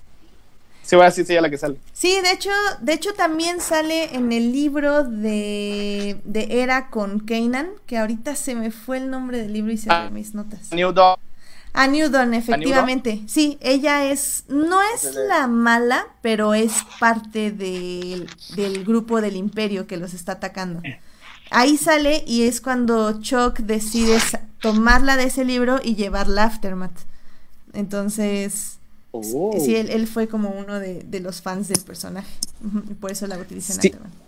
Sí, porque creo que se me hace esa a, a New Dawn, a lo mejor fue el primero que salió en el canon de Disney, o si no de los primeros. Yo creo que sí, ¿eh? Porque aparte fue de los primeros que se agarraron de Rebels. Entonces como que querían jalar a la gente de Rebels a la literatura. Y ya de ahí empezaron a sacar más libros. Hmm, habría que verlo, pero sí. Sí, entonces Sloan es un personaje como interesante también. Sí, si les gusta, ahí pueden averiguar sobre ella. Y la pueden ver también en Rebels. Sale muy poquito, pero también tiene ahí unas cuantas apariciones. Bueno, ahora sí, ya. Terminamos este programa. maravilloso. ¿Por qué, ¿Por qué los programas con la gente de crónicas Bueno. duran más de lo, de lo que siempre duran nuestros programas? No sé, no. No, no sé a qué se deba. Puede, pu- puede ser que sea algo que el, entrenamiento que tenemos semana a semana de estar hablando horas y horas, en ocasiones uno por encima del otro nos tienen preparados para este tipo de cosas, para, para la carrera larga, larga y las desveladas, pero quién sabe. No sé Sí. si sea un- o puede ser una coincidencia. Puede ser una coincidencia, tal vez nunca lo sabremos. Mira, este Edgar Pérez dice que Newton sí le gustó el libro. Mira, y a mí no me gustó. Pero bueno, yeah, muy bien, Eh, Edgar. eso me, me falta, ese no lo leí. Eh, está, está normalito, na- nada así. eh, Pero bueno, Sloan, yay, Team Sloan. Team Imperio Sloan. Um, ah, Versio también me cae muy bien ella. Y esa es en Inferno Squad. Pero bueno, dejemos ya atrás los personajes favoritos del Imperio. Que también los amamos, aunque sean malos y nazis y así. Pero bueno. Qué horror. ¿Por qué nos pones en este dilema, Star Wars? Porque Son tan carismáticos. Ya sé. Aunque casi siempre en esos libros sí te dan a entender como. Lo que me gusta es cómo te hacen quererlos y como casi casi, ah, me voy a apuntar al imperio, qué grandes tipos. y ya el final del libro es como te los destrozan y te ponen lo horrible que es el imperio y su falta de fe y todo y ya es como, ya no quiero ser del imperio. Entonces está muy interesante cómo te manejan esos puntos de vista. Mejor nos unimos a la rebelión. Exactamente. Y ya, y casi siempre alguien se termina uniendo a la rebelión y terminan muriendo otros, así que eh, sí, son, buenas lecciones de vida. Pero bueno. Sí, ya, terminamos este programa. Muchísimas gracias, Héctor, Bueno. por venir. Gracias a ustedes. Sí, oye, más, más conversaciones de Star Wars, por favor. Nuestro público lo pide, creo. Alberto lo pide, obviamente no. Ok. O no, Alberto, o no. Sí, sí, sí. Sí, Sí lo pido. tenemos, tenemos, que- tenemos que convertirlo al lado de la luz. Dicen que muy pocos han regresado al lado oscuro, pero yo sé que podemos. Claro. Star Wars, como, es como dijiste, es una historia de redención. Tenemos que redimir a Alberto. Exactamente, exactamente. Bien, venga. Hay esperanza Venga, para favor. ti, Albert. Hay esperanza. Muy bien, eh, ya veremos, el tiempo lo dirá. Excelente. Soy como Kylo Ren esperando mi redención. Sí. ¡Vendemption! Así, así- haciendo ejercicio sin camisa y cosas así. No, pues está bien, cada quien. ¡Vendemption! Ay, pinche chido. Muy bien. Pues, Héctor, ¿dónde te puede encontrar nuestro público? Este. Lo pueden encontrar. eh, tengo una cuenta de Twitter, eh, arroba hrguerra, pero realmente nunca estoy ahí porque Twitter es dependiendo de cómo lo utilizan. Además de que tú, Edith, tú lo utilizas y sigues pura gente este, adorable que te da buenas noticias. Yo soy más bien como Gabriel, como Escate, que sigo puras cosas horribles, que nada más me deprimen, así que casi no estoy ahí, pero si me mandan un mensaje, ahí, lo, ahí sí, eventualmente lo leo. Y pues lo normal, cada jueves a la medianoche tenemos nuestro, nuestro podcast, Crónicas del Multiverso. Ahí estoy con Falange, estoy con Uriel y los demás miembros del CAT, también es Cata, este, Gabriel, Christopher y todos los demás donde nos peleamos, nos agarramos y nos ponemos a discutir de lo que se nos da la gana durante cuatro horas hasta las 4 de la mañana en vivo en YouTube. Y los lunes eh, nos pueden encontrar en, pues, en lo normal, ya saben, este, iTunes, Spotify, en sus buscadores de, de podcast favoritos, ya sea en iOS o en Android. Ahí nada más buscan Crónicas del Multiverso y se suscriben y aparece la magia cada lunes en la mañana. Excelente. Muy bien, muy bien. Alberto, ¿a ti dónde te podemos encontrar? Chicos, a mí me pueden encontrar en Twitter como Alberto Molina, Molina con doble O, y también allí en mi Instagram como Alberto-Molina. Y pues ahí podemos estar platicando, dando cualquier tipo de run contra Star Wars y otro y Model, por ejemplo, no, no es cierto, pero, pero pues bueno, podemos platicar, dudas, comentarios y demás. Y pues la verdad, igual adelantarnos que pues el próximo lunes se viene el programa número 100, muchachos, este es el pendiente porque es algo totalmente diferente a lo que hemos venido haciendo, así que qué emoción. Y pues la verdad es que justamente llega Héctor antes de, de cumplir los 100 programas y los dos años, así que bienvenido Héctor y sabes que este es tu espacio y que puedas venir cuando tú quieras y hablar de todo lo, todo lo que quieras hablar de, de aspectos nerds y demás. Muchas gracias. Este, ahí cuando me van a invitar aquí yo estaré, porque la verdad me divertí mucho y me la pasé muy bien. Aparte creo que creo que Forners ya es el espacio donde Crónicas de Multiverso viene a hablar de lo que no los dejan hablar en Crónicas de Multiverso. Me parece un Creo poco que sí. extraño. Oye, hasta yo vengo a hablar de lo que no me dejo hablar en Crónicas del Multiverso. Exacto. Eso está, creo que creo que hay que como ver qué está sucediendo allá, ¿eh? Pero bueno. es, es un crossover, o sea, el siguiente paso es que uno o los dos nos acompañen en Crónicas del Multiverso. Ya, es que ya le, ya le dije a Julio, es que me tiene que avisar como con un día de anticipación para desde la mañana estarme inyectando café y como eso de las 10 de la noche dejar de consumir café. Siempre, siempre una pequeña siesta antes de poner el programa. Es que no, no siento que no me voy a despertar. Pues yo, yo, por ejemplo, cuando hay, hay que estoy cansado para Fortnite, pongo mi siesta, mi alarmita y cuando me despierto ya estoy listo para rantear durísimo. Mira, mira, y Así, eso- así, así también le hace, le hace también este Uriel, le hace así también bote. Y funciona. pues A no. veces, siempre, siempre se tarda así como que unos 20 minutos en carburar. Es como un carrito viejo, así como que. Ay, pobre. Sí, yo creo, yo creo que hay, hay algo que hacer, pero sí, con mucho gusto vamos a Crónicas, nada más hay que carburar y planearlo con anticipación. Porque creo que nos faltaron algunos libros y cómics de- Sí, obviamente nos faltaron muchos libros. Puede haber una segunda parte en Crónicas o algo así, tranquilamente, tranquilamente. Ok, entonces ya quedamos. Eso, Chihuahua. Eso. Y pues a mí me pueden encontrar en HT Idea, donde estoy hablando obviamente de Star Wars y de muchos temas más. Ya saben, ahí contáctenme y ahí podemos estar dando recomendaciones. Y les paso los enlaces en orden cronológico que le pasé a Alberto sobre dónde comprarlos en Amazon, guiño guiño. Entonces, ustedes digan y ahí nos arreglamos. En, en Kindle, para que la tienda Kindle todo entre, todo, todo llegue ahí de manera completamente legal. Y directa, porque es, sí. nada más se tienen que conectar a internet y se bajan al Kindle. Mm, mm. Exacto, exactamente. Muy bien, también muchísimas gracias a quienes nos acompañaron en vivo. Estuvo, estuvo Uriel y este Julio de Crónicas, también estuvo Edgar Pérez, estuvo Julián García que nos hizo otro meme, gracias Julián, y ahí lo estuvieron viendo antes del programa. Estuvo Jorge Arturo Aguilar y esos fueron los que nos estuvieron acompañando en el chat. También muchísimas gracias a quienes nos oyen durante la semana en Heartis, Spotify y en iTunes. Recuerden que este programa estará disponible ahí a partir del miércoles en la noche.